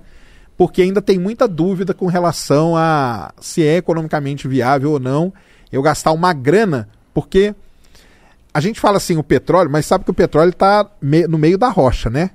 Então, imagina que a rocha é uma esponja molhada. Uhum. Aquilo ali é como se fosse uma rocha com petróleo. O poço é como se fosse um canudinho. Você põe um canudo ali, suga, só que a rocha continua. O nióbio é a mesma coisa. O ferro, né, também. Ele está preso dentro da rocha. Quanto que eu vou, vou gastar para tirar esse nióbio da rocha? O quanto que eu vou tirar e será que isso vai ser viável lá na frente? Então, esse é um estudo que precisa ser feito ainda direitinho. Então ele não está sendo explorado. Não, ele é explorado, mas não de forma ainda Um petróleo da é, vida, não, uma ainda não. assim. Ainda não. Mas ele é importante pra caramba, sim. Entendi. Muito importante. Muito importante mesmo. Caramba, moleque doido. Hoje, eu- mano, hoje eu aprendi mais do que 10 anos de escola. Foi mesmo, mano. Não, eu tô falando sério. Foi mesmo, mano. Pior que foi mesmo, cara. Eu amo aprender, eu amo conversar, eu amo tirar minhas curiosidades, mano. Eu, eu- o meu sonho é trazer muita gente inteligente, assim. Ó, que nem a dúvida que eu tenho, se do, do nada pode é asteroide que fala, né? Asteroide. Um asteroide, marca a Terra e dau. Não, maior que a Terra não vai ter, não. Então, do tamanho da Terra, do tamanho da Terra não. Do tamanho significativo pra acabar com o pessoal aí. Do nada. Do, nada, não. Mas próximo. Cara, o negócio de asteroide é o seguinte: os grandes, esses aí que poderiam destruir, são todos mapeados já. A gente já conhece. Então, aí beleza, tá mapeado. Aí vocês veem que tipo, mano, esse aqui pode ser um problema. Aí como é que faz? Destrói? Ah, isso sim, boa pergunta, cara. Porque existem os trabalhos hoje voltados para isso. Tem uma área muito importante que chama defesa planetária. Os caras ficam lá matutando que jeito que nós podemos destruir um asteroide que vem em direção à Terra, tipo Armagedon, né? Isso. então, é, cara, tem os planos aí. Então a NASA tá vai lançar uma sonda esse ano, que a ideia dele, eles vão pegar um asteroide lá que não tem problema nenhum e vão dar um tiro nele com uma cápsulazinha, Pra ver se quando eles derem o tiro, se aquele asteroide ele vai mudar um pouquinho de posição. Então essa é uma ideia. Qual que é a ideia deles? Se por acaso vier um pra bater na Terra, a gente lança uma nave, dá um tiro Desloca. e desloca ele um pouquinho, ele muda de órbita e estamos livre. A Rússia tem ideias mais extremas ainda. Colocar laser em cima de montanhas altas da Terra e dar-lhe com, com laser neles, entendeu? E quebrar ele em vários pedacinhos. Então tem vários estudos hoje voltados para defesa planetária. É, eu acho, eu acho, pelo que você falou, mais viável você desviar a rota do É, cara. isso aí. Porque se você dá um tiro e esfarelar, quebrar um pedaço começa a chover fogo, sei lá. É, não. Vai ter uma chuva de meteoro bonita, É, né? né? É, vai ter uma chuva bonita. Aí, você viu? Tá vendo? Tá entendendo. Mas aí o Essa lance cabeça é... aqui serve pra alguma coisa. É isso aí. Até ontem, cara. Acho que foi ontem ou antes de ontem, a Agência Espacial Europeia fez até um. Tre... Os caras fazem treinamento disso aí, viu? De defesa planetária. Que Eles, doideira, eles juntam mano. ali um pessoal e, igual a gente treina escapar de prédio, às vezes, quando dá incêndio. Aqui não tem isso de vez em quando, não. O quê? Treinamento de É, incêndio vezes, no No prédio. começo tocava. o- Toca o alarme pra todo É. mundo ir pro. Então, a Agência Espacial Europeia e a NASA, elas fazem um treinamento pra. Se vi... E se vier um asteroide. A sua pergunta. Tá vindo um asteroide aí, vai bater na gente e não deu, o que, que nós vamos fazer? Aí tem todo um protocolo pra se seguir ali, cara. Que os caras estudam isso aí. Se não existisse a defesa planetária, o... já poderia, ó, alguns asteroides ter danificado a Terra já? Já danificaram, né, cara? Mas, tipo, gravemente mesmo. Gravemente, ué. Distinguiram O- os dinossauros, É isso cara. que eu ia falar. Ah, tá, Do, sim. do- Vai falar os seres humanos, 65. né? Então, mas aí, aí. 65 milhões de anos atrás caiu um grande asteroide ali na, no México, em Yucatán. Você até visita lá o lugar, e tudo. é no meio do mar, mas eu, você tá- eu Península de pesquisei, tem Yucatán. um buraco lá, É. né? Foi ali que ele caiu e o que, que ele fez, cara? Extinguiu os dinossauros, que estavam aí, ó, muito mais tempo que a gente, entendeu? Só que hoje o que, que acontece? Tem um monitoramento, cara. Então tem vários telescópios espalhados no mundo inteiro que ficam monitorando os asteroides e tudo mais. Então a gente sabe o movimento, aonde que eles estão, a gente tem tudo isso aí. A gente tem esses muito grandes estão monitorados e os muito pequenos não tem problema. Só que tem um tamanho de asteroide que é o que o pessoal tem mais medo Qual? que não é esse que vai causar um desastre global, mas um desastre local. Por exemplo, um asteroide de um determinado tamanho cair perto de uma cidade igual São Paulo, por exemplo, ou cair em São Paulo, por exemplo. Nossa, eu Entendeu? ia fazer uma.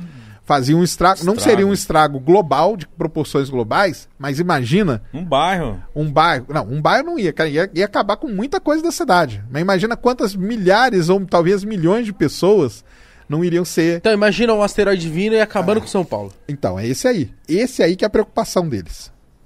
É esse aí que E é eles possível. estudam. Cara, esse aí nós não conhecemos todos, mas o pessoal monitora para a gente ter esse conhecimento. E esse lance da defesa planetária não é baseado nesses gigantões aí, Tá. mas é baseado nesses aí que podem ter um, um desastre local. Ou até, talvez, dependendo do tamanho, continental. Caralho. Nossa, Imagina, Mitch, com um asteroide que vem dali. Tá ali Acabou a numa, Ásia. numa Europa da vida. Dale, assim, acabou a é, Europa. É, um negócio assim. Acabou a América. Mas Não, e, e como ele vem, além dele. As vidas, ele, ele vai destruir o, Ah, não. Aí o depende. solo, tem muito, a né? terra. Vai virar um, sei lá, uma bagunça. Não vai, Vai ter virar como uma reconstruir bagunça. Aí a isso. Terra vai ficar plana. Chato.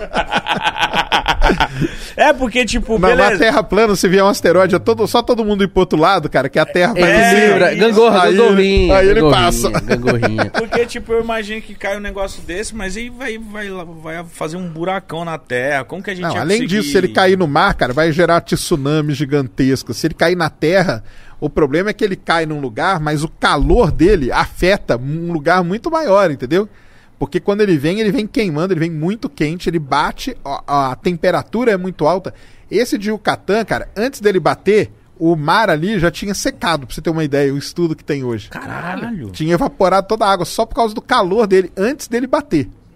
Antes dele bater. Então muita gente. Muita, por exemplo, os dinossauros mesmo já devem ter morrido. Os que estavam ali foram na hora. Morreram antes de colidir. Antes de E os colidir. que f- conseguiram ficar vivos morreram porque, Porque ficou tudo... teve um inverno nuclear, aquilo lá que eu falei, né? Levantou uma poeira muito grande, o sol não penetrava mais, morreu as plantas, aí sem planta os herbívoros morreram, sem os herbívoros os carnívoros morreram, e aí foi morrendo, né?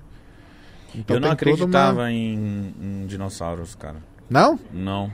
Ô, louco, um monte de estudo aí Não, de eu sei, eu era... que- Não, tipo, eu na minha adolescência falava, ah, isso é de filme, que Isso é pai- Jurassic Park. Jurassic Park, dinossauro. E depois eu fui pesquisar e falei, caralho, Jurassic Park. existiu mesmo o Ah, bagulho. existiu, cara. Não, e ficaram aí por milhões de Ia anos, ser cara. foda se tivesse dinossauro ainda, hein? Será? Imagina eu montadão no pterodátilo, mano. Isso aí deve ser bom. Caralho, Não, imagina. você só conseguia montar no Rex. oh, mas montado no vindo voando, pra chegar no Heliópolis. Eu... Caraca, mas, e, mas naquela época ainda existe. Ficou algum bicho desde aquela época? Fala, sei lá, crocodilo, alguns. Barata. bichos. Não, ficaram, não é que ficaram bichos daquela época, né? Teve uma, ali uma evolução de bichos que remetem, né, a e as aves, né? As aves são os bichos mais próximos dos dinossauros, né? É, eu ouvi falar isso. Eu fiquei, É. Uma galinha. Eu falei, mano, como assim? é só você ver mano? o pé, cara. Ver o pé de um dinossauro e ver o pé de uma galinha. Você vai ver que é bem parecido. Ó, é verdade que as baratas resistiram a... É, tem essa lenda aí, né? Que a barata resiste Que minha mãe a, fala. a- fala, barata suportou os meteoros, você acha que um, um- Um spray desse aí. vai acabar? E acaba, né? Elas viram ali rapidinho. No... Minha mãe fala que agora as baratas vêm de máscara. Cara, não. Assim, a barata igual a gente tem hoje, né? Não, não, ela não existia naquela época lá, né, dos dinossauros e tal. Mas isso aí vem. É que os bichos, eles vêm, né? Uma evolução e tal, né? Que você vê isso aí, né? Os pássaros, você vê o pé dele é igualzinho. É, eu, eu vejo o, o crocodilo. É, uma, uma- É um, bicho animal que que e falo, le- mano. Isso. Isso aí parece Tem- ser daquela época É, ali, hein, é isso mano. aí, é isso tá aí. ligado? Então tem um os lagartão. bichos Paleolítico. É. Tem, os, tem peixes, né, aí na Amazônia também, que são peixes que o pessoal fala, ah, peixes aí da, da época, né, que seriam uma evolução mais direta ali e tudo mais. Agora eu vou te perguntar uma parada que eu nem sei se você manja, mas tipo.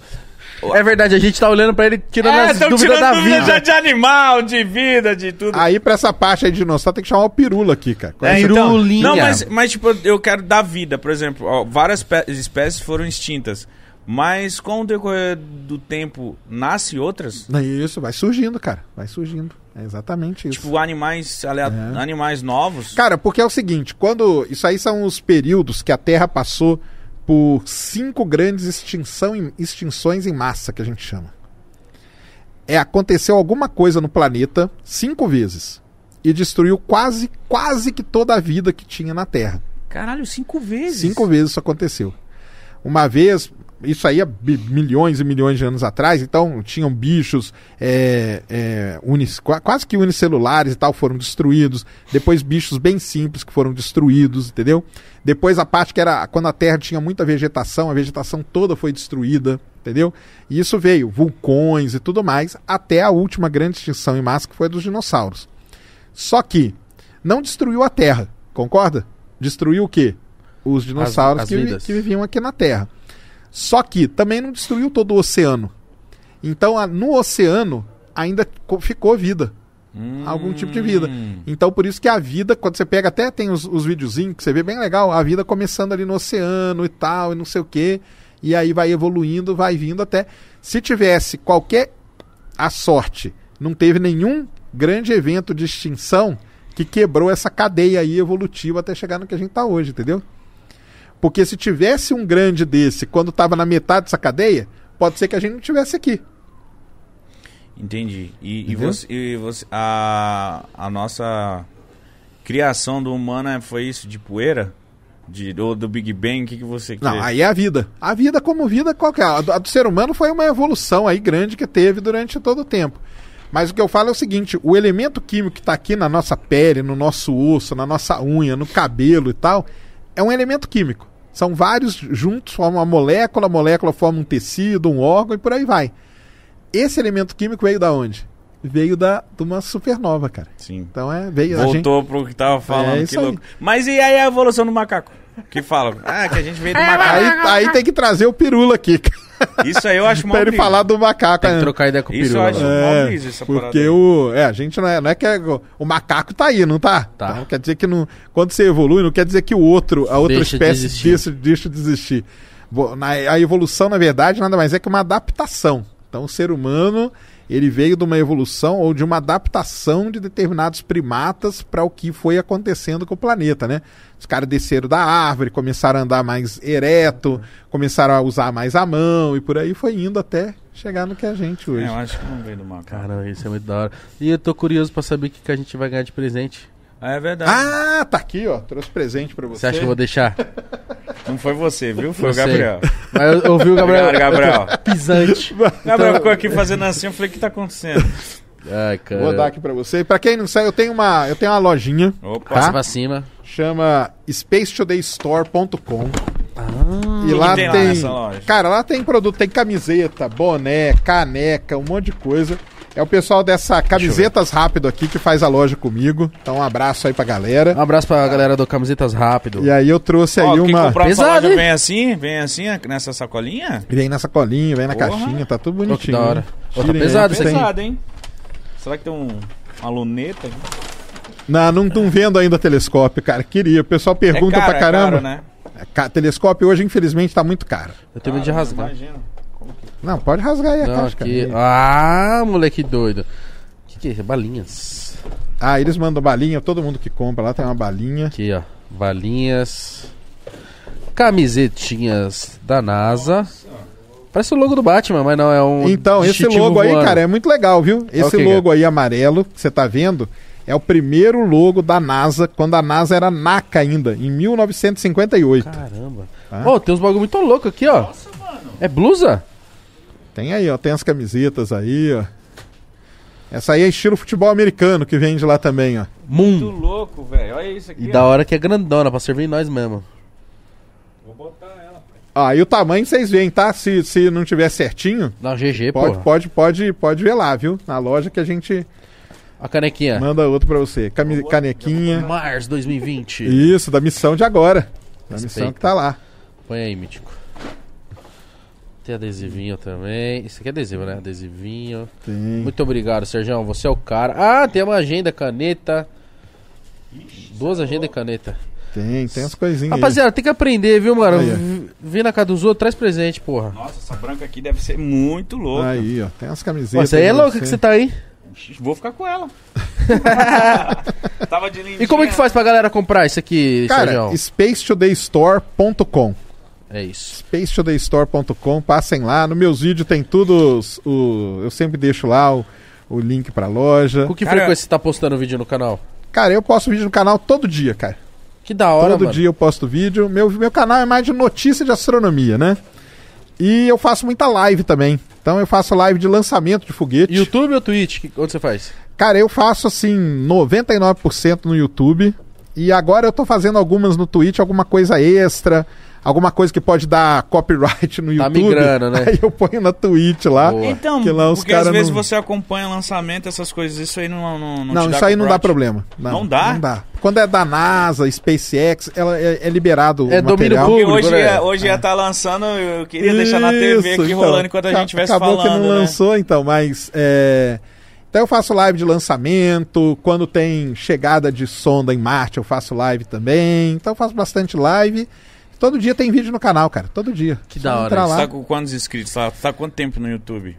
Cara, eu, assim, esse canal aqui, ele tem. Ele tá desde 2015. Pô, Tá. um tempo, hein? Tá um tempo já. Tá com 730 e poucos mil. Bora, bora inscrito. fortalecer lá. E... Mas eu tô no YouTube faz tempo já, cara. Eu eu fazia parte de um outro canal antes, que era uma galera que chamava Astronomia ao Vivo, que era muito legal. A gente só transmitia evento. Até tava te falando antes, né?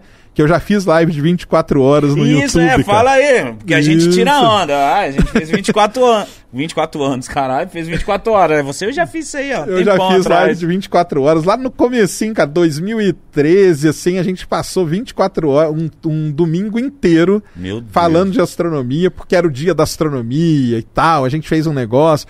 Cara, mas assim, é- era pouquíssima gente que assistia a gente, entendeu? Pouquíssima mesmo. Porque é um. É bem. É muito nicho, né, Nicho, cara? É né, nicho cara? do nicho. Eu já fiz live, a gente fazia muita live de observação. Então, telescópios com câmera, câmera ligada no computador e a gente transmitindo. Então já fiz live disso. Já entrevistei o Marcos Pontes, quando ele nem sonhava em ser político, morava lá nos Estados Unidos ainda e tal. Então, aí isso aí dá de 2012, 2013. Aí em 2015 eu resolvi criar meu canal mesmo e posto lá vídeo todo dia. Mano, todo se dia você gostou disso aqui, imagina você se inscrever no canal dele e vendo isso aqui todo, dia. Todo dia tem. Você vai ficar assim. E o mais legal é que o pessoal que se Uau, inscreve logo uau. fala assim, cara, eu não sabe, porque eu tento mostrar, qual que é a ideia? É mostrar que todo dia, cara, tem alguma coisa legal nessa área acontecendo. Tem alguém ah, pesquisando alguma coisa. Então, é, o pessoal até fala assim, nossa, cara, eu não sabia que todo dia tinha alguma notícia disso não. E tem, cara. E é muita, não é pouca não. Então, por exemplo, tem um helicóptero voando em Marte hoje. Um helicóptero, Não sabia. um pequeno helicóptero tá voando em Marte não, mas calma, hoje. um helicóptero tipo um drone. Um dronezinho. Entendi. Mas tá voando em Marte, que é um negócio assim. que Acabou- doideira. acabamos de gerar combustível em Marte. Ó, quarta-feira teve três lançamentos quase simultâneos. A, a China lançou a estação espacial dela. A, teve um lançamento na, nos Estados Unidos do Falcon 9. Então teve outro lançamento terça-feira. Aí o que é legal, cara, o mais legal de ver assim: o cara começa a me seguir e fala assim: caramba, cara, tem lançamento quase toda semana de foguete, eu nem sabia. Tem, cara. A gente não. De que é legal, eu acho que é uma vez por mês, é um evento muito especial, tipo, uma vez por ano. Um Então, de vocês terem uma ideia, tem uma média, cara, de 115 lançamentos por ano. Caralho. Caralho, é muito lançamento. Divide por 52, que são 52 semanas. Dá, dá muito lançamento, cara. Dá- Dá, mais, dá mais de um por semana. Dá, mais, dá, dá dois por semana. Dois por semana, mais ou menos. É isso aí. Caralho. É mais Então- ou menos dois então- lançamentos em média por semana. Ó, o pessoal falou que o site da Camisas Rápidas até caiu, de tanta gente foi lá acessar. Sério mesmo. Sério? Aham. Tá aí, show de bola, Mano, obrigado. Eu espero que vocês. é, quem não conhece o trabalho dele tá perdendo. Eu conheço, eu acho muito, muito foda. Vamos lá se Obrigado inscrever aí, no canal dele pra chegar a um milhão. Opa, E, mano, eu acho, eu acho que no YouTube também precisa disso, mano. Precisa de conteúdos que faz realmente a gente aprender, tá ligado? Tem um momento de diversão, tem um momento inteligência, tá ligado? Porque, mano, um vídeo que você vê dele, você fala, nossa, mano, você aprende muita coisa. E umas coisas que você nem imagina, cara.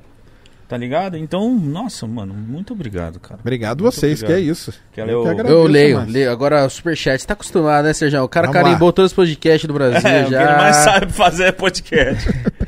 Finalmente ele veio no nosso também, cara. É isso, vamos começar a ler aqui o superchat que o pessoal mandou bastante, viu? O nosso podcast viu? Opa. falou assim: Sérgio é um exemplo de carisma e humildade. O Space Today é essencial. Obrigado por todo apoio e carinho. Tamo junto, rapaziada. Tamo junto, É nosso nóis, podcast, legal. Fui lá neles também. Foi? Participou? Só que eles é, é- não é presencial. Mas é uns caras legal, estão no começo aí, os caras Que gente legal que boa. você foi. Da hora. Gente boa demais. O Ruiter falou assim: Oi, meus amores, chama MC Pose e Gabriel Monteiro. Quem apoia? É. Caralho, o cara pagou 200 conto pra falar isso? é. Mano, a gente. Vai ver. Vamos ver. eu, eu até ouço MC Pose. Mas eu não sei se a ele- nova música dele é muito foda. O dia tá lindo, creme sararado. É, né, Vicina né? cervejinha, chua- E sobre o outro mano Ele lá. canta relaxado, né? Sobre o outro mano, acho que. Não. É, Jaiminho falou assim: Serjão, pra você, qual é o filme definitivo de ficção científica? Interestelar ou 2001? Uma Odisseia no Espaço? Cara, vamos lá. Interest 2001, cara, é um filmaço. Só que 2001, cara, é um filme muito foda de entender, cara. É difícil pra entender? É muito difícil, porque ele, ele tem uma pegada muito filosófica. Ele, ele passa no espaço, óbvio, né? Por isso tem esse nome. O ideal do 2001 é você ver o filme lendo o livro junto, cara. Porque, Caralho. é, porque o livro explica mais. E outra coisa, não veja só o 2001, porque o 2001 ele faz parte de uma série que é 2001, depois é 2010. Então tem 2001 Odisseia no Espaço, 2010 o ano em que faremos contato. do- Tem uma sequência ali que é legal você ver tudo pra você ter uma noção do que, que tá acontecendo. 2001 é legal pra caramba, só que do- outra coisa, é um filme muito lento, cara. Mas é muito lento. Nossa, eu não ia Então você tem que ter uma paciência assim muito grande. Você tem que tirar um tempo da, pra, pra tem tá brisar. Você tem que estar muito disposto, cara. Muito.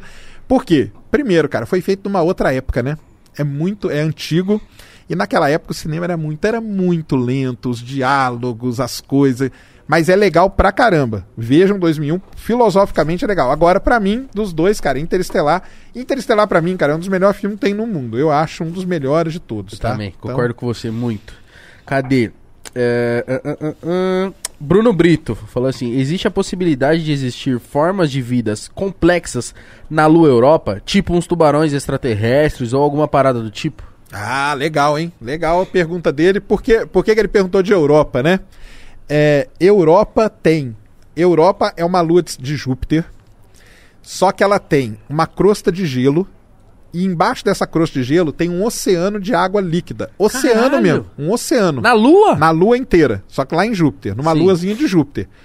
Ela, embaixo da, da crosta de gelo, é água. Água mesmo. Água igual a nossa aqui, cara. Oceano de água líquida. E o que que acontece? Além de, de, de ter a... Porque é um negócio seguinte. para ter vida, uma vida bem, bem primitiva, vamos dizer assim, você precisa de alguns ingredientes. Água é fundamental, do jeito que a gente conhece, pelo menos. Precisa ter algum tipo de nutriente ali e algum tipo de energia. É a analogia do bolo, cara. Para você fazer um bolo simples, você precisa do quê? Farinha, sei lá, água, Ovos. ovos e o forno. Você não Isso. precisa do forno? Sim. Se você colocar o bolo no forno por 5 minutos, você vai ter bolo? Não, Não. vai. Você tem que colocar num forno. Olha, olha a dificuldade de fazer um bolo, cara. Pré-aquecido. Pré-aquecido, 40 minutos a 180 graus. A vida é exatamente a mesma coisa. Então você precisa ter esses ingredientes. Europa tem todos esses ingredientes nesse oceano. E outra coisa, a vida aqui na Terra ela começou aonde? Nos oceanos. Então existe uma grande possibilidade que a Europa tenha algum tipo de vida um pouquinho mais desenvolvida nos oceanos, no oceano dela. Caralho, mano. No oceano dela. Curioso isso. são os mundos oceânicos do sistema solar. É Europa, Encélado, que é uma lua de Saturno, que é a mesma coisa. É Europa, Encélado, Titã, que é uma outra lua de Saturno também, que pode ter esse tipo de coisa. E alguma. Calisto, que é outra lua de Júpiter. Tem uns cinco ou seis mundos oceânicos aqui no sistema solar que você pode ter esse tipo de vida se desenvolvendo lá. Foda, eu não sabia. O Luan falou assim: Salve, Space, qual sua expectativa do novo telescópio James Webb? Acho que é o Webb que fala Webb. Webb, James né? Webb. Quais são as possibilidades que eles no- nos dará? Forte abraço. Forte abraço aí, obrigado. Cara, o James Webb é um grande telescópio espacial que a NASA vai lançar esse ano, 31 de outubro. É um telescópio muito polêmico, porque ele já está atrasado faz uns 10 anos, já gastou 10 bilhões de dólares, ele já custou. Sempre dá algum problema com ele, mas agora parece que vai. E tem o Hubble, né? O Hubble é um telescópio espacial. E o James Webb, cara, vai poder fazer com que a gente chegue um pouco mais perto do início do universo. Entender as primeiras estrelas, como que elas se formaram, as primeiras galáxias e tudo mais. Porque a gente não sabe isso muito bem. Tem uma, uma região ali do universo, lá no, no- antiga no universo, que a gente não tem como chegar. A gente tem um limite, né? O nosso limite chega até um certo ponto. Dali para trás a gente não consegue ver mais nada. Então o James Webb vai fazer a gente entrar um pouquinho nesse pedaço que ainda é obscuro. Então tem muita coisa pra gente Tem conhecer. muita coisa pra descobrir ainda. e- Muita. E, quando acontecer isso, tem que voltar. Opa! Até antes. Vamos, vamos. O Emanuel Santos falou assim: é verdade tudo isso aí. Vi no Rick e Morty. Aí, pronto. O Jaiminho, mais uma vez, ele falou assim: Serjão, quão perto estamos de ver os primeiros humanos vivendo em Marte? É isso aí que a gente tava falando, né, cara? Vivendo em Marte, acho que é um negócio que ainda vai demorar um pouco, viu, cara? Vivendo em Marte é. Nenhuma estimativa? Cara, eu acho que a gente. Eu acho. Cara, tem a ideia maluca aí do Elon Musk que ele quer pousar o primeiro ser humano em Marte em 2030. Eu acho que tá muito perto. 2030 são daqui nove anos. É muito perto, cara. Menos muito que perto. 9 anos, 8 É. e meio. Oito e meio. Lembrando que para ir para Marte, pessoal, não pode ir a qualquer hora, tá? Só a cada dois anos. Por quê? Oxi. Por causa do problema da órbita. Tem, a te- tem o Sol, a Terra e Marte. Você só pode lançar uma sonda para Marte quando Marte está perto aqui da Terra. Porque se Marte estiver do outro lado aqui e você lançar uma sonda, você vai demorar décadas para pegar o planeta. Ah, Então tem um momento certo para você lançar. Nossa. E esse momento certo, ele só acontece a cada 26 meses. Então não é a qualquer momento que você pode. Então vamos pôr 2030. A próxima janela é 2022, porque foi 2020 que a gente Tá. lançou. Então tem 2022, 2024, Seis, 6, oito. 8 e 30. Ou seja, tem mais cinco vezes pouquíssimo, só. pouquíssimo. Ele não mandou nada ainda. É muito pouco, cara. É pouquíssimo. É pouco. Eu acho, cara, que Uns 20 anos. talvez 2050 ou um Tá, pouquinho porra, antes. Subiu, hein? Eu acho que a gente pode já pisar em Marte, sim. Pisar. Agora viver. Vai demorar um pouco Viver mais. vai demorar. Caralho, pisar, você acha em 50? Ah, eu acho, cara. Por aí. Eu acho que na próxima. Eu acho que depois de 2030, talvez 2040, talvez. Então isso é um marketing dele pra, Cara, ele pra tem que falar. É lógico, ele, cara. né? Ele tem que falar, né, cara? Eu, assim, ah, o Elon Musk, cara, ele tem que falar, cara. O papel dele é ir ali no Twitter e soltar, Causar. e causar. É causar, é isso Sim, aí. sim, é causar. sim, eu entendo. Lucas Castro, salve, vocês são demais. Serjão, e o cinturão de asteroides do nosso sistema solar? Qua- quase não ouço nada de info. Nunca, pensam, nunca pensamos em explorar? Beijo no coração. Show, um beijo no seu coração também. E exploramos, já exploramos sim. Teve uma sonda que visitou dois asteroides lá, numa única missão. Ela foi num asteroide, estudou um tempo, saiu, foi no outro asteroide. E agora a NASA vai lançar uma outra sonda para lá. E tem uma sonda que daqui a duas semanas, dia 10 de maio, ela tá saindo de lá. E eu vou transmitir no meu canal, vai lá pra você assistir, ó. Aguardem. Dia, dia 10 de maio tem um asteroide chamado Beno.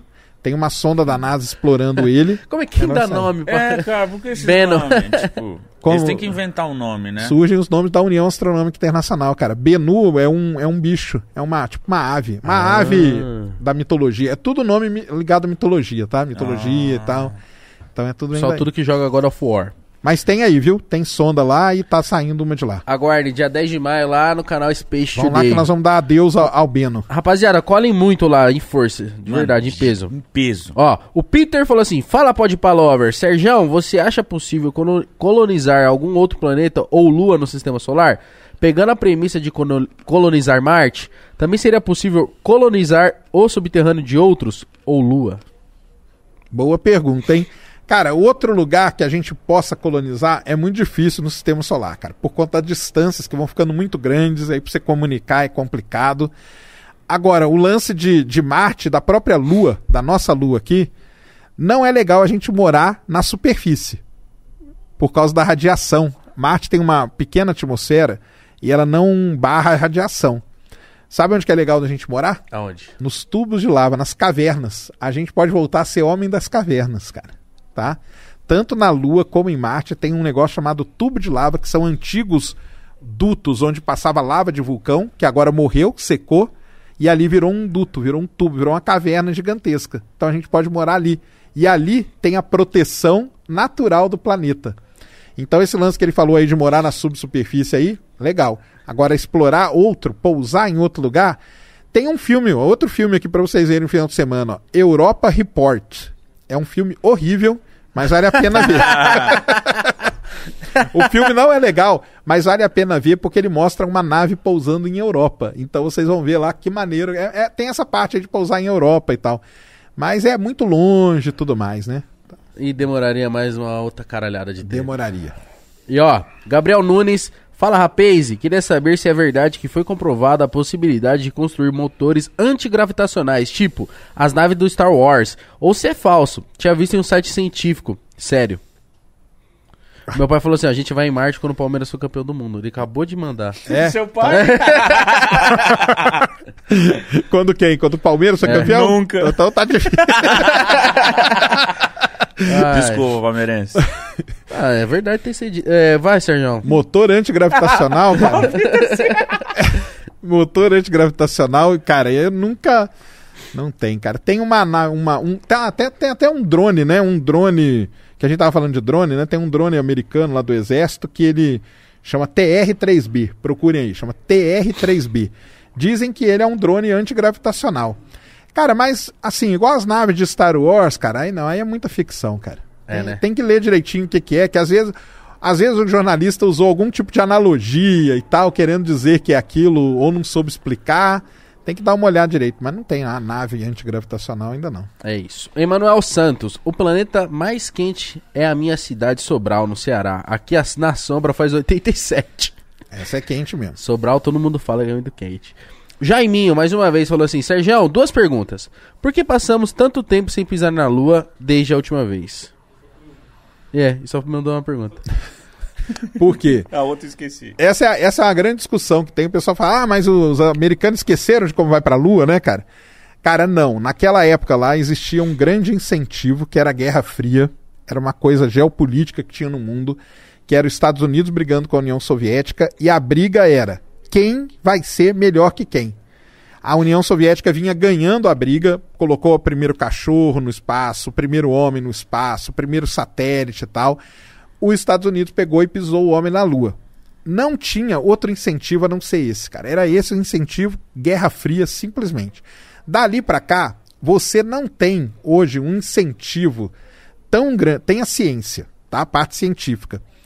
Mas para você convencer um- os políticos a liberarem grana simplesmente por conta da ciência, tô falando com a cabeça deles, tá? Simplesmente pela ciência, eles acham que não vale a pena, cara.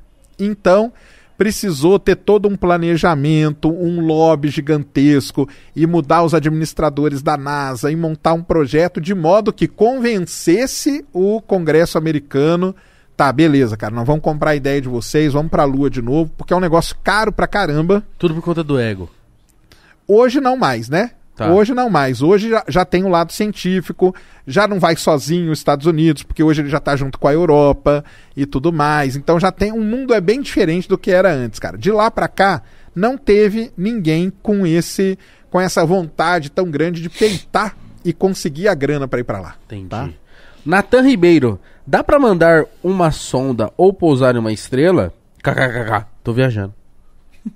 Não Dá? dá. Não dá, Não né? dá, não. É boa essa pergunta. É uma Não, é boa, não, é uma curiosidade. É É, assim. mas graça dele. KKKK, tô Tipo, viajando. Ó. É, porque o cara faz a pergunta e já fala, fui burro, hein, mas... Não, não, ó, só para ele saber, a estre... a- nós temos Sol, né? O Sol está aqui 150 milhões de quilômetros.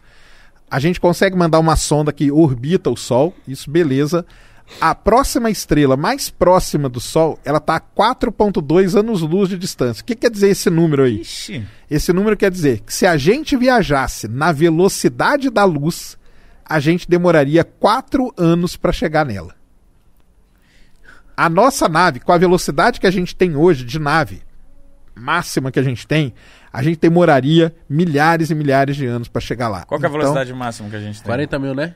Cara, olha só, falando em velocidade, hoje uma sonda quebrou o recorde de velocidade. Caralho. Ela passou pelo Sol, ela passou pelo Sol, a Parker Solar Probe, o pessoal que me acompanha vai saber, ela passou pelo Sol ali, por conta do Sol ter uma gravidade muito grande, ela deu uma acelerada, né? Ela dá uma acelerada para passar, e ela passou a 320 mil quilômetros por hora, uma coisa assim. Ah, tá. Aquilo de Nossa. 40 mil você tinha dito que é preciso pra Pra sair. sair, né? Tá. pra sair. 320. Mas ela velho. foi uma, foi uma passada. Não é que ela anda a essa velocidade, não. Foi nesse momento. Mas ela alcançou essa velocidade. É, tinha uma velocidade instantânea.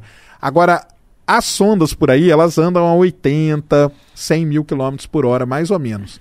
Andando nessa velocidade, cara, demoraria muito para chegar nessa estrela. Muito. Então, é uma curiosidade, seria legal pra caramba, mas não dá. Quem tinha essa ideia era o Stephen Hawking.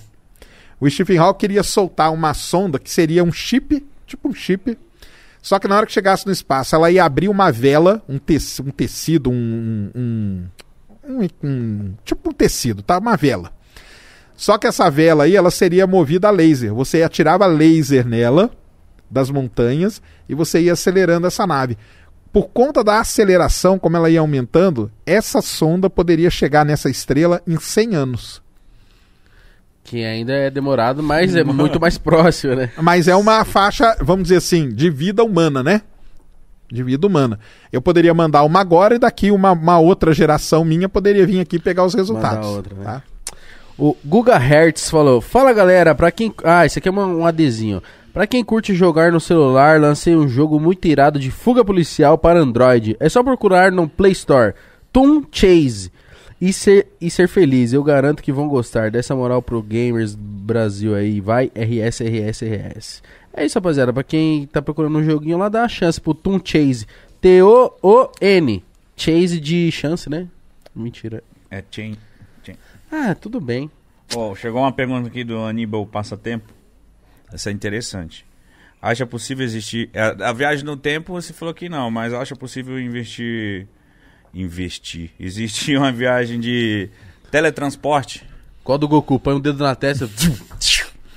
Ou entra numa cabine e vai pra casa do caralho? Até é o sonho, né, cara? Teletransporte é um negócio que é o sonho. Nossa, seria maravilhoso. A, a China, ela tem. A China, cara, ela é bem avançada em várias dessas coisas aí, tá? E eles tentam fazer algo parecido com o teletransporte e tal. Não é ainda. Mas assim, vamos dizer que é pouco provável que aconteça, mas não é totalmente impossível Sério? de você teletransportar não um corpo humano, tá? Mas para comunicação mais rápida e coisa assim, pode ser. Mas um objeto conseguiria, tipo, colocar um objeto aqui, acontece algum caralho ali, ele vai pra outro lugar. Então, aí eu, eu acho que, que não. Acho que ele conseguiria mexer com ondas, com energia, com coisas desse tipo. É o que eles estão tentando fazer hoje, tá? Dizem eles que já conseguiram alguma coisa ali perto do que seria um teletransporte e tal, entendeu? Mano. Mas, tá. Ia ser bom, hein? Ia ser Isso ia ser legal. O Ia ter jovem, trânsito. Aí seria bom, né? o jovem do ADS falou assim: Fala rapaziada do Podpah, meu nome é Gustavo Colasso. Mandei trintão pro Sérgio pra falar que eu sou inscrito no canal dele desde os 5 mil inscritos. Caralho. Ele é um semideus pra Ah, nossa ciência isso. do Brasil. Tamo junto por um Brasil melhor, caralho. Tamo junto. Obrigado, cara. Renan Ravelli falou assim: Nossa espécie tem uma data definida para o seu fim por conta de uma explosão da nossa estrela? 5 bilhões de anos, cara. É só esperar, irmão. Fica preocupado que senão tá de boa. O Walter Jackins falou assim: Space, manda um salve pra Nicole Nicomendes, fã de astronomia, meu- meus casas. É, Ele escreveu exatamente desse jeito. Nicole Nicomendes, um salve aí. Um salve, Nicole.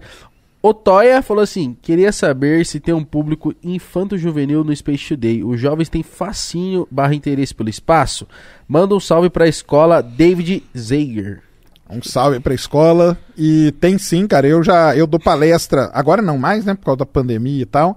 Mas antes eu dava palestra ali no Planetário do Carmo, no Planetário do, do Ibirapuera e um público infanto-juvenil. Tem muita gente, muita criança que me segue aí, é muito legal. E tem, são perguntas sempre legais. Dou palestra em escola também. Já dei umas duas, três ainda. Mas agora na pandemia já dei até mais, entendeu? Virtualmente é mais fácil, né? Porque vira uma aula ali, né? Uma aulinha para eles. E é legal pra caramba, cara. As perguntas são muito interessantes. Criança é muito legal, cara. Eu porque- gosto muito. Pergunta mesmo, né? Pergunta mesmo, sem, sem frescura. É, não tem essa de falar, ah, eu tô sendo burro. Não, É, pergunta, pergunta já e era. manda bala. Tá é que muito bom, cara. É o momento dela aprender mesmo. É. Como que ela vai saber dessas coisas? E o SCRL falou assim, Serjão, e o boato que você vai entrar pra 30 pra 1? 30 para. O que, que é isso, cara? Eu acho que alguma 30 pra 1 é, é a produtora do Matuê. É música, trap. Ah, é? Não conheço. Não vai entrar? Não vai entrar, rapaziada. Space Today não vai. Caralho. 30 Não é dessa vez. Ah, Sérgio, a gente queria agradecer pelo tempo disponibilizado, de verdade mesmo. Eu que agradeço, Espero que cara. você tenha pelo- gostado muito. Foi muito foda pra mim, pelo menos, assim. Por mim, que eu tenho certeza que também Com foi. certeza foi. Espero cara. que tenha sido pra audiência também. E espero que a galera que pô, acompanhou aqui, que vai acompanhar depois que ficar aqui no YouTube, se ensinou ao vivo, vai, em- vai em peso lá no seu canal, no seu Instagram, Obrigado. tirar as dúvidas, aprender um pouco mais. Porque eu, você me contando várias coisas que eu nem imaginava, eu já fiquei, mano. Quero saber eu- mais, eu quero assistir 30 esses anos, filmes. Eu com 30 anos, velho pra caralho, já vi um monte de doideira. Ele falou coisas que eu nunca ouvi. nunca ouvi, nunca imaginei que seria possível ou que existe. É muito interessante, parabéns pelo seu conteúdo. Tomara que você siga lá, mano, aprenda sobre essas coisas é, do espaço, da terra, da vida, de tudo. E é isso, mano. Muito Universo, obrigado. a vida e tudo mais, como dizia o Mochileiro das Galáxias, cara. Você quer falar aí. alguma coisa pra. Cara, só queria agradecer vocês demais aí pela oportunidade, entendeu? Acompanho vocês, acho o trabalho de vocês muito Verdade, legal. muito fofinho. Muito mandou, foda, mandou uma mensagem pra mim No de. centésimo lá. Centésimo episódio. Acho muito foda o conteúdo que vocês estão fazendo. Aliás, toda essa, essa onda aí que tá vindo, né, desse, desse tipo de podcast aqui, eu acho que é muito legal, é um conteúdo muito. E que, que não é de pergunta, é de bater um papo e tal. Então, parabéns aí demais e obrigado demais aí. E valeu aí, galera aí que acompanhou. Espero que todos tenham gostado. É isso. Obrigado. Eu pode ir pra uma supernova, né, pai? Ó, antes de encerrar, vai no, pô, é, vai no Habibs, nosso. o clube de parceiro. fidelidade do Habibs, Já, Habibers. ó, foi, tá quantas pessoas lá? A última vez, o último dado contatado foi 88 mil. 80 mil pessoas lá, a câmera ali, a Aqui, câmera ó. móvel. 88 mil cadastrados já no Habibers. Comenta aí o que vocês acham dessa câmera móvel também. A gente vai comprar um gimbal, vai, vai implementar essa câmera aí mais com a gente. E é isso, mano. Fica- Rapaziada, se você gostou, deixe seu like, se inscreva no canal, se inscreva no canal de corte, siga a gente em todas as redes sociais, Instagram, TikTok, Facebook, tamo em tudo, certo? Um forte abraço pra vocês, um beijo, tchau, é nóis. Falou.